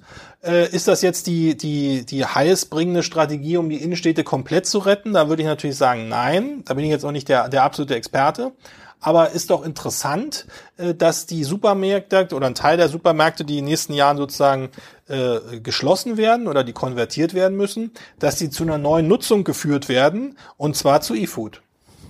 Ja, das hat ja auch die, das hatten ja auch andere Podcast-Gäste äh, gesagt, auch Gewerbeflächen auch außerhalb der Städte, sozusagen größere Areale, um dann mal auf irgendwie einem halben Hektar neue Lagerflächen zu bauen, gibt es gibt gar nichts mehr. Also es, ja. es gibt eine absolute Übernachfrage nach solchen äh, äh, Flächen und äh, die Leute, die mit kleineren Flächen in der Stadt auskommen können, ähm, die ähm, äh, klar, die werden jetzt quasi nicht aufs Dorf ausweichen, auf die alten Einkaufsstraßen. Äh, die haben auch schon Probleme in der Stadt. Das ist krass, das hätte ich nicht gedacht, führt aber wahrscheinlich auch dazu, dass weiterhin die Durchschnittsmieten zu hoch bleiben für den Handel. Also quasi das, das sorgt quasi für ein noch schnelleres Sterben des Handels dann am Ende das, der E-Food. Das ist wirklich, äh, äh, wirklich äh, counterintuitiv. Äh, These 3, ähm, wir, der Arbeitskräftemangel verschärft sich so stark, dass die Lohnkosten äh, massiv steigen und sich äh, das gar nicht mehr lohnt für die Quick-Service-Anbieter. Naja, also äh, zurzeit kommen sie ja noch damit halbwegs zurecht, beziehungsweise können das äh, kofinanzieren durch, die, durch das VC-Geld ich denke schon, dass sie schrittweise auch äh, über ähm, Reorganisation im Supply Chain und in, im Network der Depots nachdenken. Also Beispiel, man könnte aus fünf Depots auch drei machen und eins davon hat so eine kleine Automatisierungslösung. Ähm, ähm, ja, dieses Thema mit dem steigenden Mindestlohn und der Arbeitskräfteknappheit trifft natürlich eher die Quick-Service-Leute als die, die klassischen Anbieter. Aber ich glaube, die werden da auch eine Lösung finden. Und ganz weit am Horizont, jetzt bin ich mal hier äh, äh der Visionär, in äh, vier, fünf Jahren kommt ja die Auto, äh, autonome letzte Meile. Und dann wird ja die Hälfte der Arbeitskräfte in dem Bereich gar nicht mehr gebraucht, äh, weil dann eben entsprechende Last-Mile-Lösungen da sind. Wahnsinn, Wahnsinn. Und dann letzte Frage noch, äh, bevor wir die Zusammenfassung machen. Ähm, glaubst du, dass die ähm, Anbieter heute eigentlich im Wesentlichen Logistikstrukturen aufbauen, um dann ins Plattformgeschäft einzusteigen. Also gar nicht mehr ihr Geld damit verdienen müssen, dass sie die Berliner Gurke günstiger einkaufen, als sie sich an, an Endkunden verkaufen, sondern äh, Douglas, DM und Co. einfach immer einen Euro abziehen, wenn sie deren Sortiment liefern müssen. Also das ist eine interessante Frage und auch eine interessante Entwicklung. Hier Stichwort für unsere Hörer. Ähm, Douglas hat ja jetzt bis Ende des Jahres 25 Parfüm- oder Beauty-Artikel bei Gorillas gelistet in Hamburg, äh, um zu testen, wie die ankommen. Äh, Flink macht Sushi. Ähm, und wer weiß, was mit Fashion und Consumer Electronic ist. Also ich glaube, das, das muss man strategisch beantworten, beziehungsweise das müssen die, die Anbieter beantworten. Äh, die müssen natürlich aufpassen, dass sie nicht verzetteln. Also sind sie jetzt ein Food-Retailer, sind sie jetzt Food plus Restaurantbetreiber, äh, wollen sie ein Logistik-as-a-Service-Anbieter werden? Das ist natürlich alles möglich. Interessant fand ich ja bei dem Thema die Frage, ähm, äh, Okado hat ja auch irgendwann gesagt, sie wollen eigentlich Technologieanbieter werden, der Lebensmittel verkauft. Und da könnte man natürlich auch die Frage stellen, was ist da eigentlich die Perspektive für, für eine Flink und für eine Gorillas, beziehungsweise für eine Picknick? Sind sie aber auch geworden.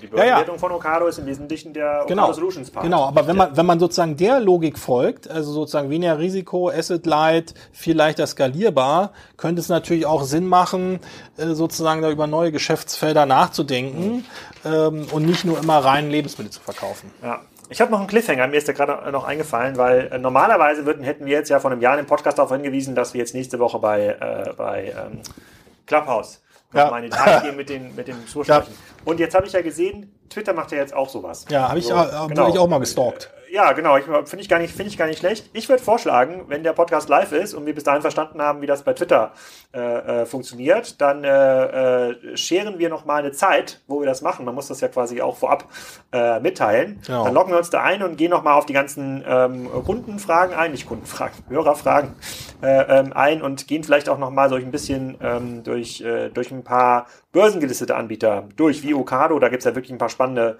Sachen, die man lernen kann. War ja auch gerade der, ähm, ähm der Okado COO im, äh, im Podcast hat ein bisschen erklärt, wie das Business funktioniert. Die suchen sich immer einen Kunden pro Land und äh, äh, verkaufen das an den exklusiv. Also richtig cool und spannend. Udo, vielen Dank für deine ja. Zeit. Das war mal wieder ein äh, ja. sehr spannender Ritt durch die E-Food-Szene. Äh, und äh, ich verlinke natürlich deine Kontaktdaten hier in den Show Notes. Wenn ihr Fragen habt, fragt Udo am besten ähm, direkt. Der kann genau. das auch hier direkt testen in Berlin. Genau. Also vielen Dank für die Einladung. Äh, bleibt alles schön gesund und ich freue mich auf 2022 ohne Pandemie.